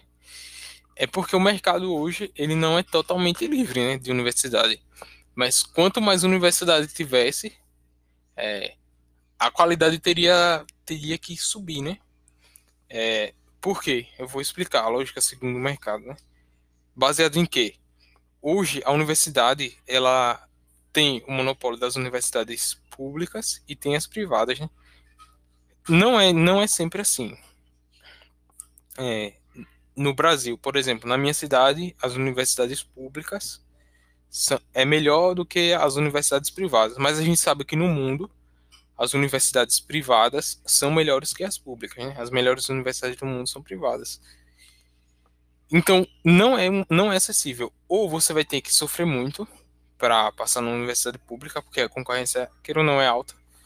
E, ou você vai ter que pagar para ter acesso ao conhecimento. Se isso, se isso é, se essa acessibilidade torna o curso uma merda ou não, é, isso depende muito dos professores e depende muito do curso. Eu acho que mais depende do curso e dos professores do que das pessoas ali em si. Porque é, se você tem um curso que os professores são mal formados, um curso que, que é ruim mesmo de fato, você pode ter os melhores alunos que você não vai ter um curso bom. Já se você tem um curso professores bons, um curso sério, queira ou não, os professores eles conseguem puxar os alunos para cima, é, transformar transformar aqueles alunos em, em bons profissionais, assim, na minha visão, bons pesquisadores, bons, bons, boas pessoas, né? Mas é um misto de coisas, né? Você tem uma educação hoje ruim que pega qualquer aluno também para o, aluno que não tem perfil. O, o, Enem, o Enem ele prejudicou muito isso, né? Antigamente você fazia vestibular para um curso específico. Então a pessoa já pensava antes de fazer o vestibular o que queria. Hoje o Enem é assim. Não passei em medicina, entre em enfermagem. Não passei em enfermagem, entre odontologia. Não passei em nenhum desses cursos. É, vou procurar outro. E funciona assim. Aí, hoje você tem um monte de gente em vários cursos que nem querem aquilo. Não passei em engenharia civil, vou para engenharia de produção. Não passei em produção, vou para petróleo. Então, é, é assim que a gente vê os cursos. Isso que eu digo que prejudica os cursos, porque entra um monte de gente em vários cursos que não tem nada a ver com a pessoa, a pessoa faz só por fazer. Para mim é isso que prejudica e não o fato de ter de ter acesso, né? Porque o acesso em si não quer dizer nada, né? Se tivesse, se fosse reduzido o acesso, é, a lógica poderia ser de que é, menos pessoas teriam acesso, seria mais concorrido, seria uma forma de selecionar melhor as pessoas. Mas não necessariamente, né? Por quê? aquele próprio exemplo que eu dei, né? Tem pessoas de fora da universidade que têm conhecimento, que tem é, que faz a coisa melhor do que quem quem está dentro da universidade, entendeu? Meu professor de matemática mesmo, eu estou estudando matemática agora, com um professor dos, dos Estados Unidos, eu tô fazendo curso com ele. E ele, ele, ele mora nos Estados Unidos, dá aula para brasileiro, né? Ele não está atrelado em nenhuma universidade e ele não não está atrelado nenhum nenhum curso. Ele mesmo é um professor de matemática independente, mora nos Estados Unidos. O cara é tão bom, tão bom.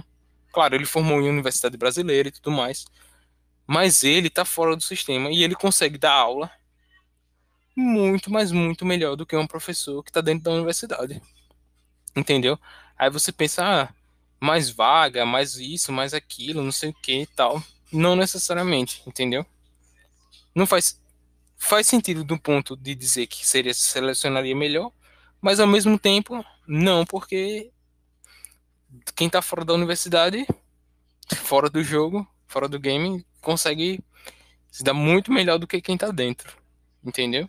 Por isso que eu não vejo que, que faz sentido. A educação é uma merda porque simplesmente a forma que está hoje, os métodos que tá, os professores e tudo mais, é uma forma ruim já, já é, a estrutura já é em si ruim.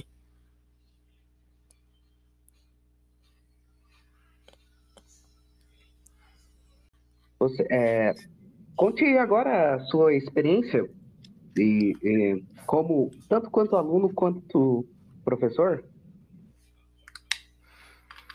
Como aluno, então, como aluno eu sempre estudei em escola pública, né? É, toda a minha vida assim. Então, eu acho que o único benefício que eu tive como aluno mesmo foi porque é, a escola que, que eu estudei era do meu bairro mesmo, então meio que as amizades todas que eu tive na, na, na vida, esse é o lado bom da escola, né? Foi foi na escola, né? Até meus amigos hoje assim, pessoais mesmo, eu conheci na escola e na faculdade, a maioria assim deles. Eu nunca tive problema com bullying na escola, nem com nada disso. Era sempre. Mais que a gente zoasse um outro, né? Pegasse, brigasse peste, fizesse tudo. Mas, sei lá, até hoje eu vejo os caras, encontro os caras na rua, né? Uns, uns já são pai, outros já são mães solteiras. Mas. é, as amizades todas que eu tive foi na escola, assim. Então, pra mim foi muito bom, velho. Apesar disso. Com relação ao ensino, igual toda escola pública no Brasil, né? Uma bosta, assim. Você não aprende direito. É, só vim aprender mesmo as coisas de fato, estudando por conta própria. Mas eu gostei da fase da escola, assim, né? é, por vários fatores. Inclusive, assim, é, tinha gincana, essas coisas. Então a gente, não pela gincana em si, mas pelo fato de tá ali com os amigos e tudo mais, para mim foi bom, assim. É, a universidade foi meio que uma extensão da escola, né? Só que era na universidade, tem que, tem que ir pra lá, né? Então, eu vivi muito assim dentro da universidade e hoje eu sei o que é universidade pública de verdade, porque é, meio que os quatro anos que eu fiquei lá, eu ia de manhã, eu só voltava de noite. Então, almoçava na universidade. Ah, sim, velho. pra você ter uma ideia, eu não tinha muito interesse, pô. Quando eu era na, quando eu, quando eu estudava na escola mesmo, é, eu não, eu era muito molecão, não ligava para nada, só queria ir para brincar, entendeu? Mas na universidade, chutou o pau da, chutou o pau da barraca, né, velho? Porque na universidade você já tá, já vai com aquela visão American Pie, então é, é bem diferente, né? Foi quando é mentira que existe, cara, essa visão American Pie. Mas cara, mentira. Então, é uma mentira. É uma mentira, mas que você vai iludir, né? queira ou não, você ainda vai com aquele pensamento assim, não, deve ter, deve ter. Então, meio que já despertou. Mas até o ensino médio, velho, eu nem ligava para essas coisas, zero, zero. Porque até na minha sala não tinha ninguém interessante assim, não. Eu ia mais para brincar, para jogar bola, para jogar dominó, para gazear, gazear aula, a gente chama aqui de. Vocês falam matar aula, né? A gente chama de gazear aqui. Pra gazear, gazear aula. Gazear a gente fala aqui também, gazear. Casalo? É, para jogar videogame. Eu não tenho videogame, né? Na época aí tinha que ir para videogame, é, comprar ficha e tudo mais. Então, eu a mentalidade da escola sempre foi essa, assim, de ir para brincar, de ir para zoar. Já na universidade, meio que um misto, né? Ir para estudar, mas também ia para zoar. Vixe, várias histórias na universidade teve, né? Eu passava muito tempo lá, chegava de manhã, né? Aí almoçava lá e jantava na universidade, né? Só voltava de noite. Então, realmente, várias encrencas. Já. Já, já fiquei preso em elevador, já discuti com o professor, já fui pra calorada, já meti o louco, velho. Meti o louco lá na universidade. Foi assim. Por isso que, meio que a universidade hoje, velho, é uma piada, é, é tudo menos estudo, assim, velho. É, assim, tem, tem a parte de estudo, de ter aula, mas você zoa muito, velho. As pessoas são muito liberais, assim, né? É um antro de progressismo, feminista, tudo mais. Tudo de bom. Tudo de bom, né, Mangusta? Feminista, maconheiro, drogado, gente com camisa de Che Guevara. Aí tem calorada. Você já foi na calorada já? Cara, eu nunca fui nessas merdas aí. Se eu for falar de grande experiência de faculdade, eu só posso falar que já fui expulso uma vez de sala e que já defendi venda de órgãos numa apresentação. É tipo o máximo que eu posso falar. Eu nunca, eu nunca fui de tipo ser um festeiro em festa, essas coisas. Já Até fui, porque eu estudei numa. Até porque eu estudei numa privada mais simples. Eu não estudei numa faculdade privada. É, tipo uma PUC da vida, essas de, de campos grandes, essas coisas. Sim. O meu campus era grande, né? Meu campus era o principal, aí tinha 30 mil alunos lá. Então, 30 mil alunos de graduação e, e mestrado, doutorado, né? Contando tudo assim, dava mais de 30 mil. Então era bem grande, assim, muita gente, muita mulher, muita coisa, muito viado, tudo, velho. Então, meio que. E eu era bem bestão, assim, no sentido político da coisa, né? Então eu meio que não ligava pra esquerda, direita. Zero foda pra. Porque eu fui com a mente de adolescente, né? Eu entrei na universidade muito cedo, 16 para 17 anos, aí 17 anos mais ou menos. Então, nem me ligava nessas coisas, eu ia pra zoar, ia pra, pra assistir aula, ficava lá, então era muito mangação, né? Jogava bola na universidade, corria lá também, fazia atividade, fazia academia lá e faz, fazia aula de música. Eu me meti em tanta furada, pô, assim, aproveitei bastante, né? Mas como eu não tinha esse. não tinha posicionamento político, meio que para mim foi só curtição, entendeu? Eu não questionava as pessoas, não questionava o professor, nada, eu só queria passar na disciplina que, que tinha que ser feita. Só depois, quando fui chegando pro final, aí eu já fui me ligando assim nas coisas, percebi a malícia dos professores, percebi muita coisa, né?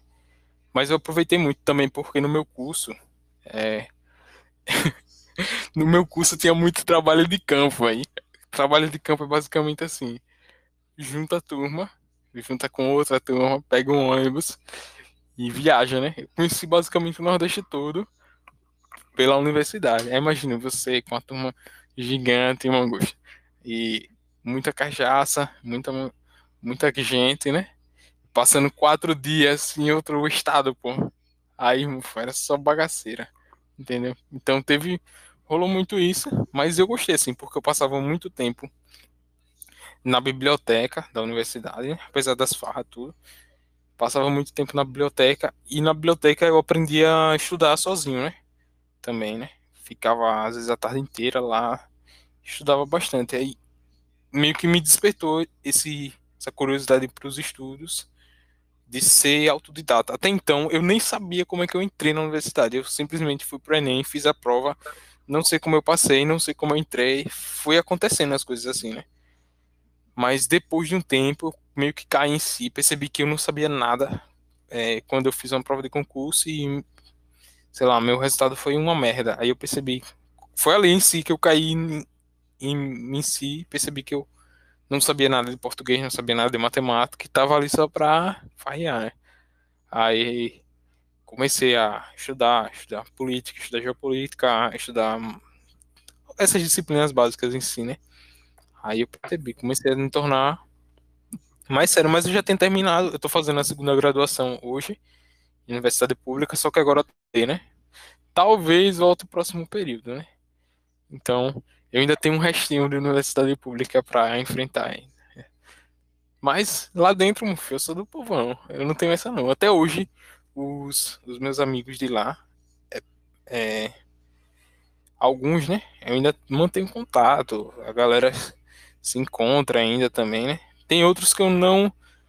Quando o cara é muito militudo hoje, não não vou com a cara, velho, mais. Agora, tinha muita gente que, que nem eu, né? Na minha, principalmente na minha turma. Tinha muita gente que tava ali, mas também tava com a mesma mentalidade que eu. Então, meio que as peças se encontraram, né? Até hoje eu tenho amigos assim da universidade que se formaram comigo E a gente se encontra e nem fala desses assuntos, assim, de. de fala dos professores, fofoca de professor, não sei o que tal. É, um professor agora começou a casa, pegou a, a, professora casada e tudo mais, a gente fala dessas coisas de futilidade, né? pegou a professora casada e casou com ela, pô. A professora largou outro professor, isso dentro do mesmo departamento. Uma cachorrada.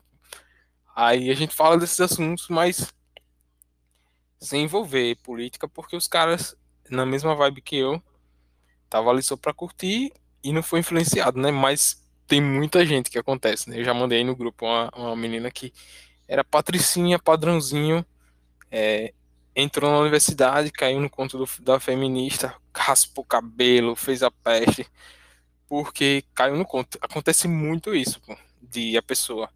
Tem gente que entra e sai, sei lá, foi uma, uma extensão do ensino médio. É, meio que eu comigo foi assim, né? Não foi tem nada. A mesma pessoa que eu entrei foi basicamente a mesma que saí, assim, só com uma, maturidade maior, né? É, um pouco maior para as malícias da vida, né? Mas muita gente entra e se envolve com, com militância, sai um, um militante do PT, pô, de lá, entendeu? Cara, cara, Meio que foi assim que acontece com ela. E eu fiz num, numa faculdade privada, mesmo assim, curso de direito, cara. O pessoal parece que entra lá, tipo, às vezes sem pensamento, enfim, porra nenhuma, sabe? Coisa mais padrão e no final sai esquerdista, cara. Dá uma raiva disso. Então. Eu, eu no caso, tô saindo menos esquerdista, cara. Eu tô saindo com mais ódio de esquerdista. Então. Eu não era saí... favorável a jogar comunista helicóptero, hoje Uhum. então, eu meio que saí assim. Eu entrei, não sabia nada de política, saí sabendo só um pouquinho depois que eu fui me interessar mais, mas eu nunca tive é, simpatia com esses movimentos, né? Eu andei, eu nunca tive, assim, é, receio de andar com essa galera, porque eu era do povão, assim mesmo. Ia, ia com a galera, assim, é, sei lá, se tivesse os militantes lá e dissesse, bora pro bar, naquela época eu ia mesmo, tá, ia ia, sentava na mesa, bebia, conversava, xingava, fazia tudo. Com a galera, assim, mas eu nunca fui de. Vê, vamos ali no protesto. Vou a peste. Eu já tinha essa mentalidade, né? Vou nada, meu filho. Vou fazer o quê? Ficava rindo, né? Dos caras. É, discutia com feminista, mas ela percebia, geralmente. Por exemplo, tinha uma amiga minha que era femini, feminista, né? Aí. Eu lembro do vez, que ela falou bem assim. Ah, eu não sei, eu tenho feito alguma coisa. Aí ela falou assim: agora você vai atrair as mulheres. Não sei se eu tinha mudado alguma coisa no cabelo, não sei o que e tal. Agora você vai atrair as mulheres. Aí eu falei assim: não, não vou atrair não, pô, porque mulher não gosta disso não. Mulher gosta de dinheiro. Bem assim com ela, ela feminista é o que? Eu não admito, amigo, falar isso de mim, não sei o que. E eu nada a ver, eu nem, nem me ligava nesse negócio de feminista. Aí eu só falei o que eu pensei, né? Aí ela, ah, mas é porque você tá sendo machista. Eu, machista o quê? Besteira esse negócio. Você, eu gosto de dinheiro, você não vai gostar bem assim, né? Eu, na inocência, né? E nunca tive grandes problemas, não, assim, com essa galera da, da esquerda. Teve gente que teve, né? é, da minha turma mesmo. Os caras que já tinham a malícia, sabiam que era, aí ter problema com gente desse tipo. Mas eu, tá, eu falava as coisas assim que eu pensava e pronto, mufo. Ficava zoando. Eu ia mais pela zoeira, né? Então, é. Meio que passei desapercebido, né? Não fui aquele cara. Porque tem cara que é assim. Entra na universidade, ele já sabe qual é o esquema todo, que ele é contra, né? Mas ele entra e ele parece que sei lá, num, num, num, se alguém encostar nele, ele já vai encontrar um problema, sabe? Esse tipo de cara, velho, ele vai ficar isolado na universidade assim. Porque a boa parte é de, de esquerda, pô. Só no curso de exatas, que tem uma galera da direita também, né? Minha professora, pô, tive uma professora que era de direita e ela votou em Bolsonaro em 2018, né? E ela falava, votou em Bolsonaro. No departamento eu acho que só tinha ela e outra professora, né? nenhum professor gostava dela, pô. Nenhum, nenhum, nenhum assim chegava para conversar com ela, perguntar se ela tava bem, nem nada. Porque tem muita essa cisão, é muito, as pessoas são muito politizadas, né? Aí quando chegou na eleição de 2018, aí o pessoal, e aí, Lucas, votou em quem e tal? Eu votar, eu nem fui votar, eu vou, vou, vou perder meu tempo e, votar, e não votar, né? Aí o pessoal ainda falava assim, você não foi votar, deixa o Bolsonaro ganhar e tudo mais. E eu, tipo, zero foda-se. Que porra de Bolsonaro, que porra de idade, não sei o que e tal. Tu ligo pra essas coisas, entendeu? Só que depois eu fui meio que é, percebendo, né? A malícia é tudo. É isso. Malícia desse pessoal, né? Sim. E se você cair no conto, meu filho, daqui a pouco você tá vestindo a camisa da CUT e indo pra rodovia tocando fogo em coisa, mano. Era assim o nível das pessoas. Caralho. Mas agora, você come... Oxi, gente assim, velho, que você vê mudar em um ano. Um ano, velho. Você nunca fumou nada, nunca bebeu, entra na universidade, começa a andar com as pessoas certas, né? Pra não dizer o contrário. Aí muda pra caramba, velho. Se torna outra pessoa, né? Veste a carapuça e pronto. Tem muito E- isso também. E, e conte agora fale sobre a como que é ser como foi ser professor, como foi dar aula, Ah, também tem isso também, né? Essa é uma parte interessante. experiência, né? Isso. Assim, eu dei, eu dei aula. Vá. Eu dei aula por um ano, assim. Foi uma experiência boa, né? Um ano de aula, dá pra você. Um ano de aula com vários alunos, dá pra conhecer o esquema, assim. E eu dei aula em duas escolas, né? É, é muito bom ser professor.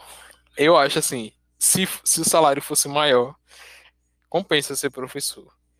É, porque meio que você tem um poder de fala e tem um poder de influência, né? Por isso que aquele negócio da, da que a gente conversou no início, né? Funciona muito. Porque o professor, tudo que o professor fala, queira ou não, prende o aluno, principalmente se o professor tiver uma boa retórica, né? Ele consegue convencer o aluno. Aí, durante esse tempo, eu que eu dei aula, os alunos gostavam de mim pra caramba, porque eu era o professor mais novo da escola. E eu ia na, na onda deles, né? Eu, sei lá, não, não, não, era aquele professor chatão, né? Fazia piada, contava história, é, dava o assunto, mas eu não era aquele professor rígido que chatão, entendeu?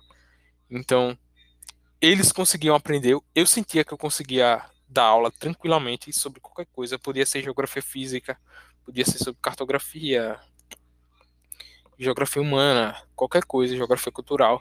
Dava aula tranquilamente, escrevia no quadro, eles escreviam. E eu sentia que eles gostavam de mim, assim. Eles, os alunos, quando chegavam lá, pô, ah, você é o melhor professor, não sei o que e tal.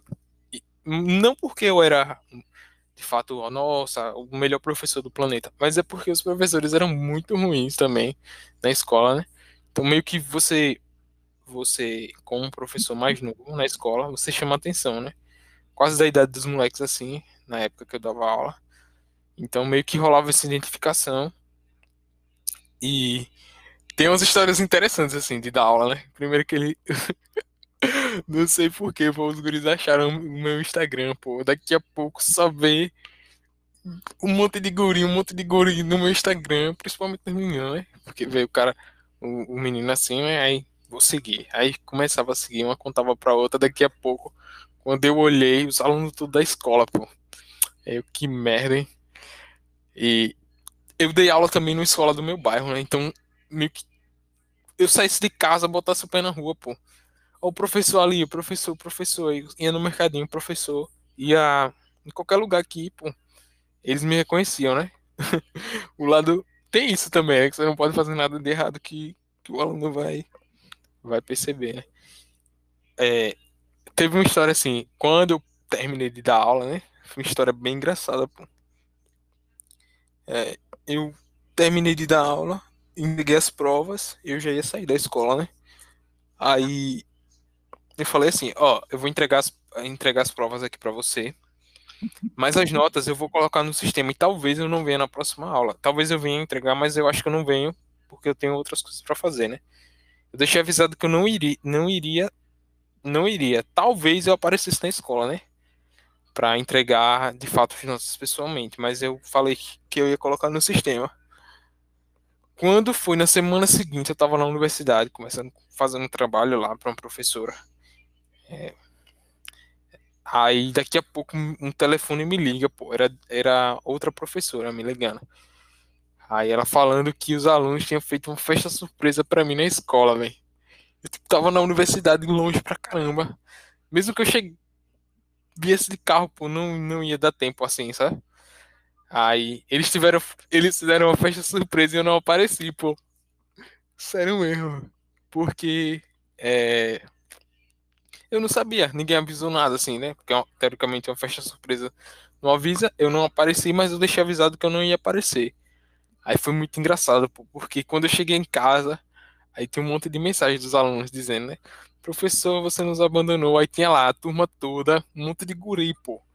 Um bolo, refrigerante, salgado, um monte de coisa, me esperando e eu não fui, né? Aí depois eu apareci na escola, né? E fizeram outra festa lá também. Eu tinha levado bolo e tudo mais. É uma experiência assim. Eu acho massa da aula, porque os alunos se espelham muito em você, né? E também dá para você doutrinar os alunos no bom sentido, né? Pro bom caminho, né? Doutrinar no, no caminho Doutrina... da misoginia. É, doutrinar ao contrário, né? Eu, eu assim, quem, quem se identifica com a educação, eu recomendo. Mas se você quer, quer ganhar dinheiro, não vá. Não vá para a educação. Mas se você se identifica, ah, não tenho, não tenho essa de dinheiro e quer ir, vá. Entendeu? Para mim é assim. Eu não, eu não fico, eu não fiquei dando aula porque para mim não compensa financeiramente assim. Eu prefiro fazer outras coisas e trampar com outras coisas do que dar aula em si, né? Para mim não compensa. Mas, por exemplo, se surgisse a oportunidade de eu dar aula e eu já tivesse estabilizado, eu iria tranquilamente, velho, dar aula assim para zoar, para doutrinar. Doutrinação reversa, eu iria, pô. Entendeu? Cara, tem alguma coisa que compense de dar aula, tipo, de questão monetária, financeira? Tipo, tem algum, sei lá, professor universitário, professor de sei lá que coisa. Tem, tem ou não? Tem. Os professores hoje que ganham mais, mais dinheiro assim no mercado. Professor universitário ganha bem no Brasil, pô. Sei lá, professor universitário ganha 10 mil, pô. 8 mil inicial, professor ganha 12, 15 mil. Compensa, compensa. Mas assim, eu não recomendo a pessoa ser professor universitário hoje, porque o cara que tá pensando em dinheiro, né? porque você tem que fazer a graduação, tem que fazer o mestrado, tem que fazer o doutorado. Só aí já é 10 anos. Estudar 10 anos para ganhar 12, 15 mil, esperar o concurso que vai abrir para sua área, porque professor professor universitário ainda tem negócio de área, né? É professor, é doutorado em geografia, mas se você fez seu doutorado em geografia física, você não vai dar, não vai entrar na universidade para dar aula em geografia humana, entendeu? Então, professor realmente que ganha dinheiro hoje tem são os professores de cursinho preparatório para vestibular e Enem, para Enem, né?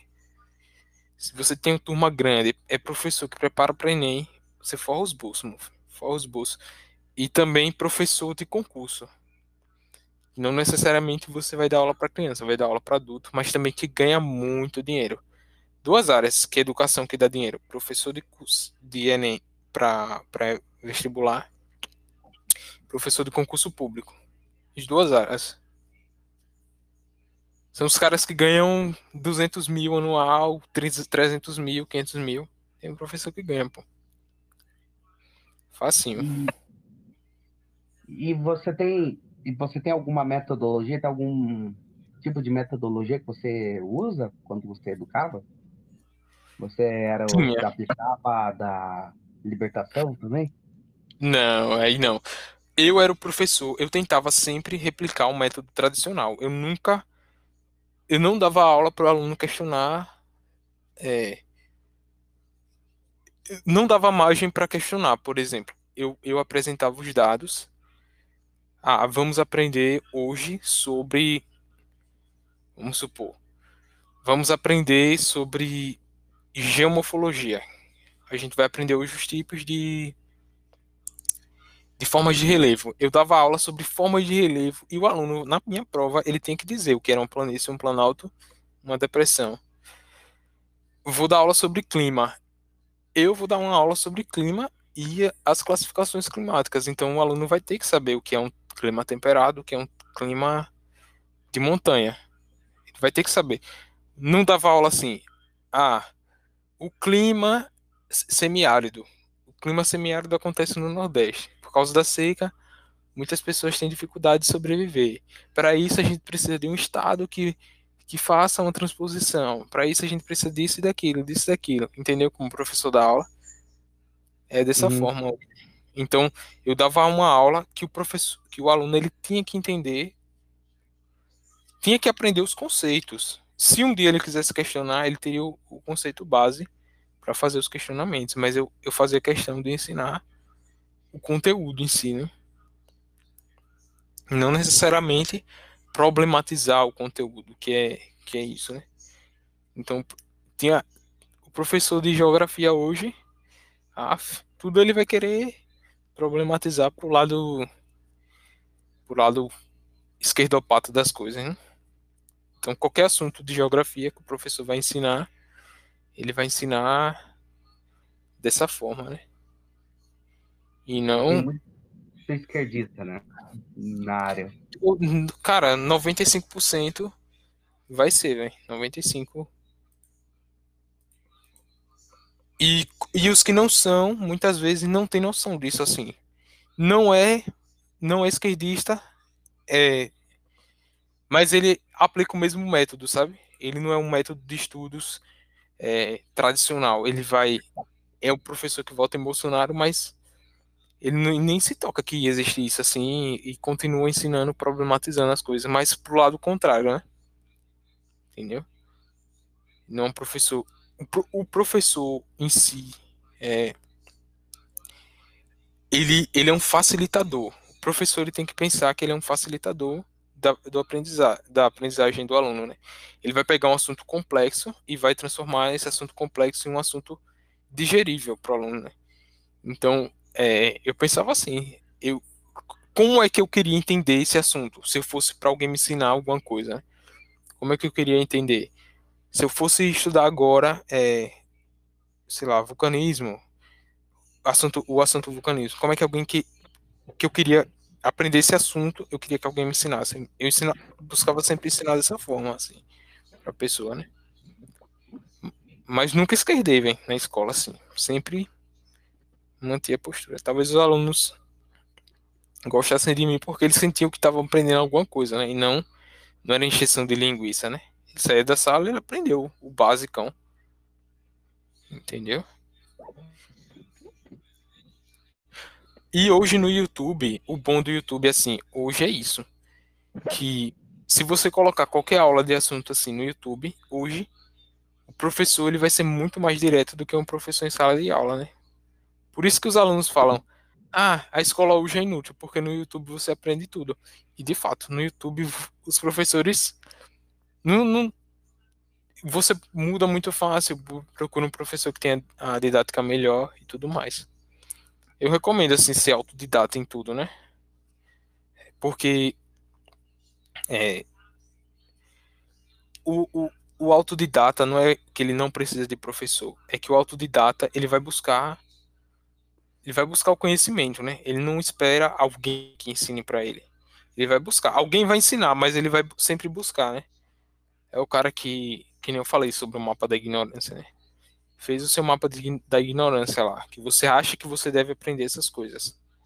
E começa a estudar, você vai buscar. Isso, ser, isso é ser autodidata, né? Você ir buscar. Não necessariamente, você pode aprender com um professor, com um PDF, com um livro, com uma videoaula, tudo mais mas você foi atrás do conhecimento. E o, o aluno passivo é aquele aluno que vai para a escola, ele não necessariamente está interessado em aprender aquilo, aprende porque não sabe, porque está aprendendo, porque tem que aprender, e funciona assim. Por isso que não, não dá certo, né?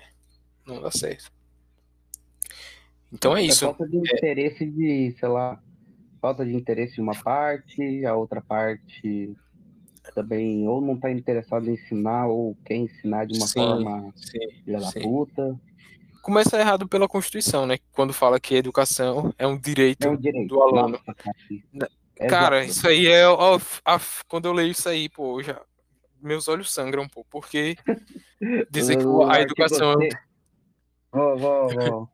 Eu, vou- eu sei que as pessoas não têm o mínimo interesse nisso, mas foda-se, eu vou ler o artigo 6 da Constituição Federal. Leia pra gente. Leia pra gente. Constituição da República Federativa do Brasil. De 1988, já tem mais de 30 anos, está durando bastante até. Geralmente o, a, a vida de uma Constituição aqui no Brasil é muito curta. Só, só a Constituição que mais durou foi a do Império, né? Uhum. Cara, eu poderia fazer um episódio, cara, só falando sobre a Constituição, comentando a merda que ela é. Mas, olha, Poderia, seria muito interessante, né? são direitos sociais. Você vê até que chega e fala, direitos sociais aqui. A educação, a saúde, a alimentação, o trabalho, a moradia, o transporte, o lazer, a segurança, a previdência social, a proteção à maternidade e à infância, a assistência aos desamparados, na forma desta Constituição. Ai, que delícia, hein? Que delícia, hein? Socialismo essa porra, cara. Puro socialismo, diga. pô. Como que você vai garantir esses direitos? Né? É impossível. Direito à educação. Como você vai dar a educação para todos? Não dá. Saúde. A educação, ela não é um direito, ela é um dever da pessoa. Se você não quer se educar, cara, não, não tem nada que a gente possa fazer. Não é direito, é um dever da pessoa buscar a educação. a, a saúde, eu acho, eu acho que esse pandemônio é a maior prova de que a saúde não é um direito. Não tem como ser. Só ver que os caras a- até e a própria Constituição- e a própria casa Constituição, porque ela- não consegue atender todo mundo. Aham. E a própria Constituição, ela se auto-refuta, né? Quando ela fala assim, são direitos sociais a educação, a moradia. A moradia, repare, aí diz que o, o, o, o ser humano, né, a gente tem o direito à propriedade privada, tem direito à moradia. Mas na mesma Constituição fala que é, existe a supremacia do interesse público, né? Se o, o Estado quiser, ele social, pode entrar na da sua casa e fazer a porra toda. Cara, é, simplesmente o Estado pode, como podemos dizer, é... Ai, esqueci agora, esqueci o negócio, te desapropriar. Pode desapropriar se for do interesse público. Então, o que é o interesse público? Ah, o interesse da maioria. Então é meio que contraditório, né? Assistência aos desamparados. Desamparados. Então, é, a educação hoje, para quem tomou a Red Pill aí da educação e acha que, que sabe de muita coisa, é você se, se autoeducar, né? É, educar a si mesmo, no sentido de buscar o conhecimento por si só, né? Aprender o básico. Aprende o básico que você deveria ter aprendido na escola, e depois você se aprofunda nas coisas que você quer, né? Quem quiser fazer isso, né? Você vai ver que muita coisa que você passou na escola sem saber, você deveria ter aprendido, e muita coisa que você não aprendeu, não fez sentido pra você, pode fazer sentido, assim. Entendeu? Vale muito a pena. Cara, esse assunto tem bastante coisa para comentar. Eu até pensei aqui em que daria- seria legal perguntar. Só que também pode acabar. Só que também o negócio pode acabar, como podemos dizer, prolongando mais ainda isso aqui. Não, É esse difícil. assunto é infinito, pô. É infinito. Cara, eu, o primeiro que gravei com você já foi longo demais. Não, eu, eu acho que só uma ou duas pessoas devem ter escutado tudo. Você acha que alguém escutou tudo aquilo?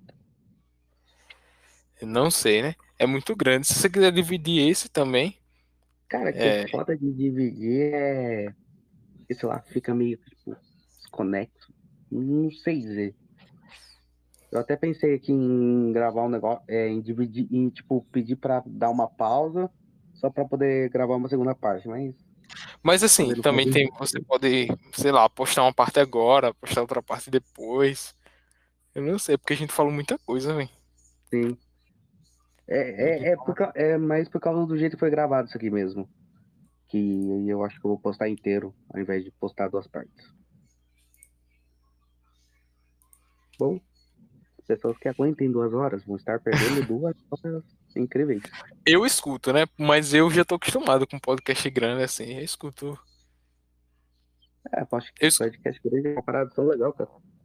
Eu também, velho. Eu não gosto de podcast de 30 minutos, não, velho. Ah, eu vejo. 30 quando minutos é muito pouco. Quando eu vejo 30 minutos, eu vejo, mas.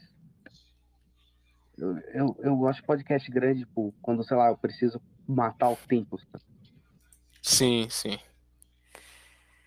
Assim, passou de 4 horas pra mim é muito. Mas menos de 4 horas tá de boa, porque eu sempre escuto na velocidade 2x, entendeu?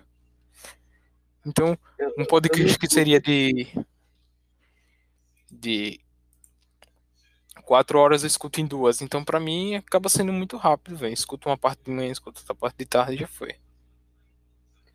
Eu só não. Eu não escuto essa parada em velocidade de duas vezes porque eu acho que o áudio fica muito merda. E eu não consigo levar a sério também. A pessoa tá falando lá com a voz mais.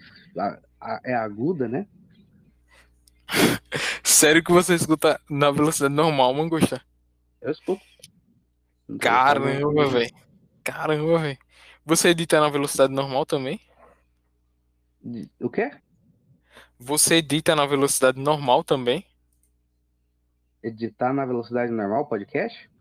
E quando você edita, faz os cortes. Cara, depende. De- é, por exemplo, agora que eu tô. Eu, eu tô marcando os horários aqui pra cortar.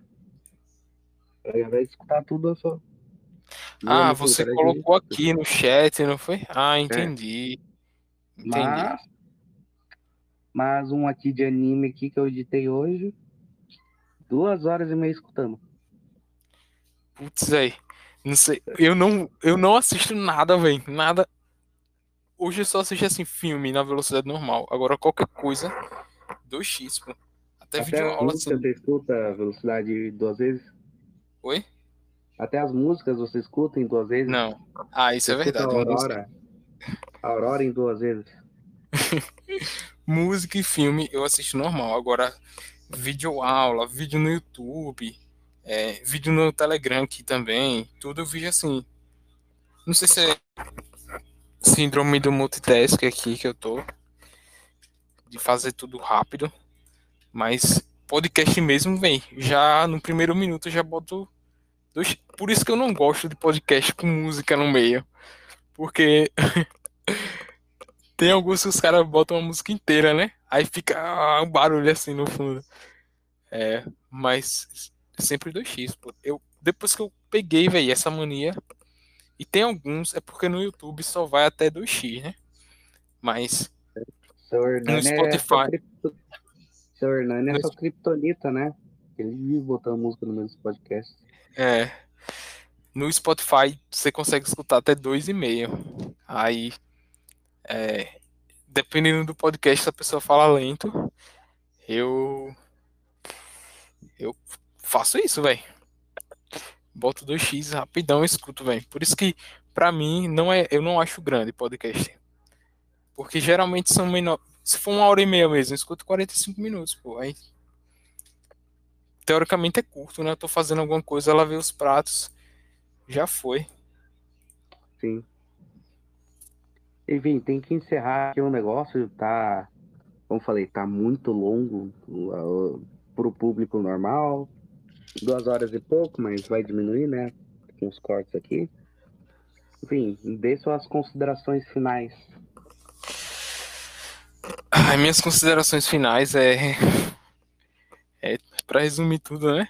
A educação em si é importante. A pessoa precisa da educação, mas não necessariamente nos moldes vigentes, né? Escola, faculdade e tudo mais.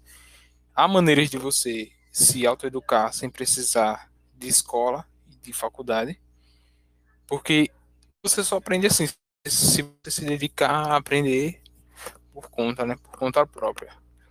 E é, você precisa ver se realmente você precisa da, da faculdade para exercer uma profissão.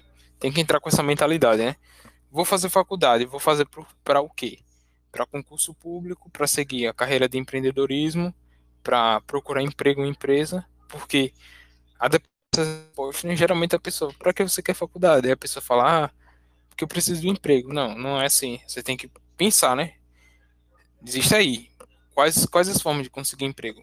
Tem emprego público, tem emprego privado e tem você abrir seu, você seu próprio ser seu próprio chefe, né? Então, a partir dessas perguntas você já faz um filtro, né? Selecionou o curso agora. Qual curso que eu quero? É realmente compatível com minha com minha realidade, né?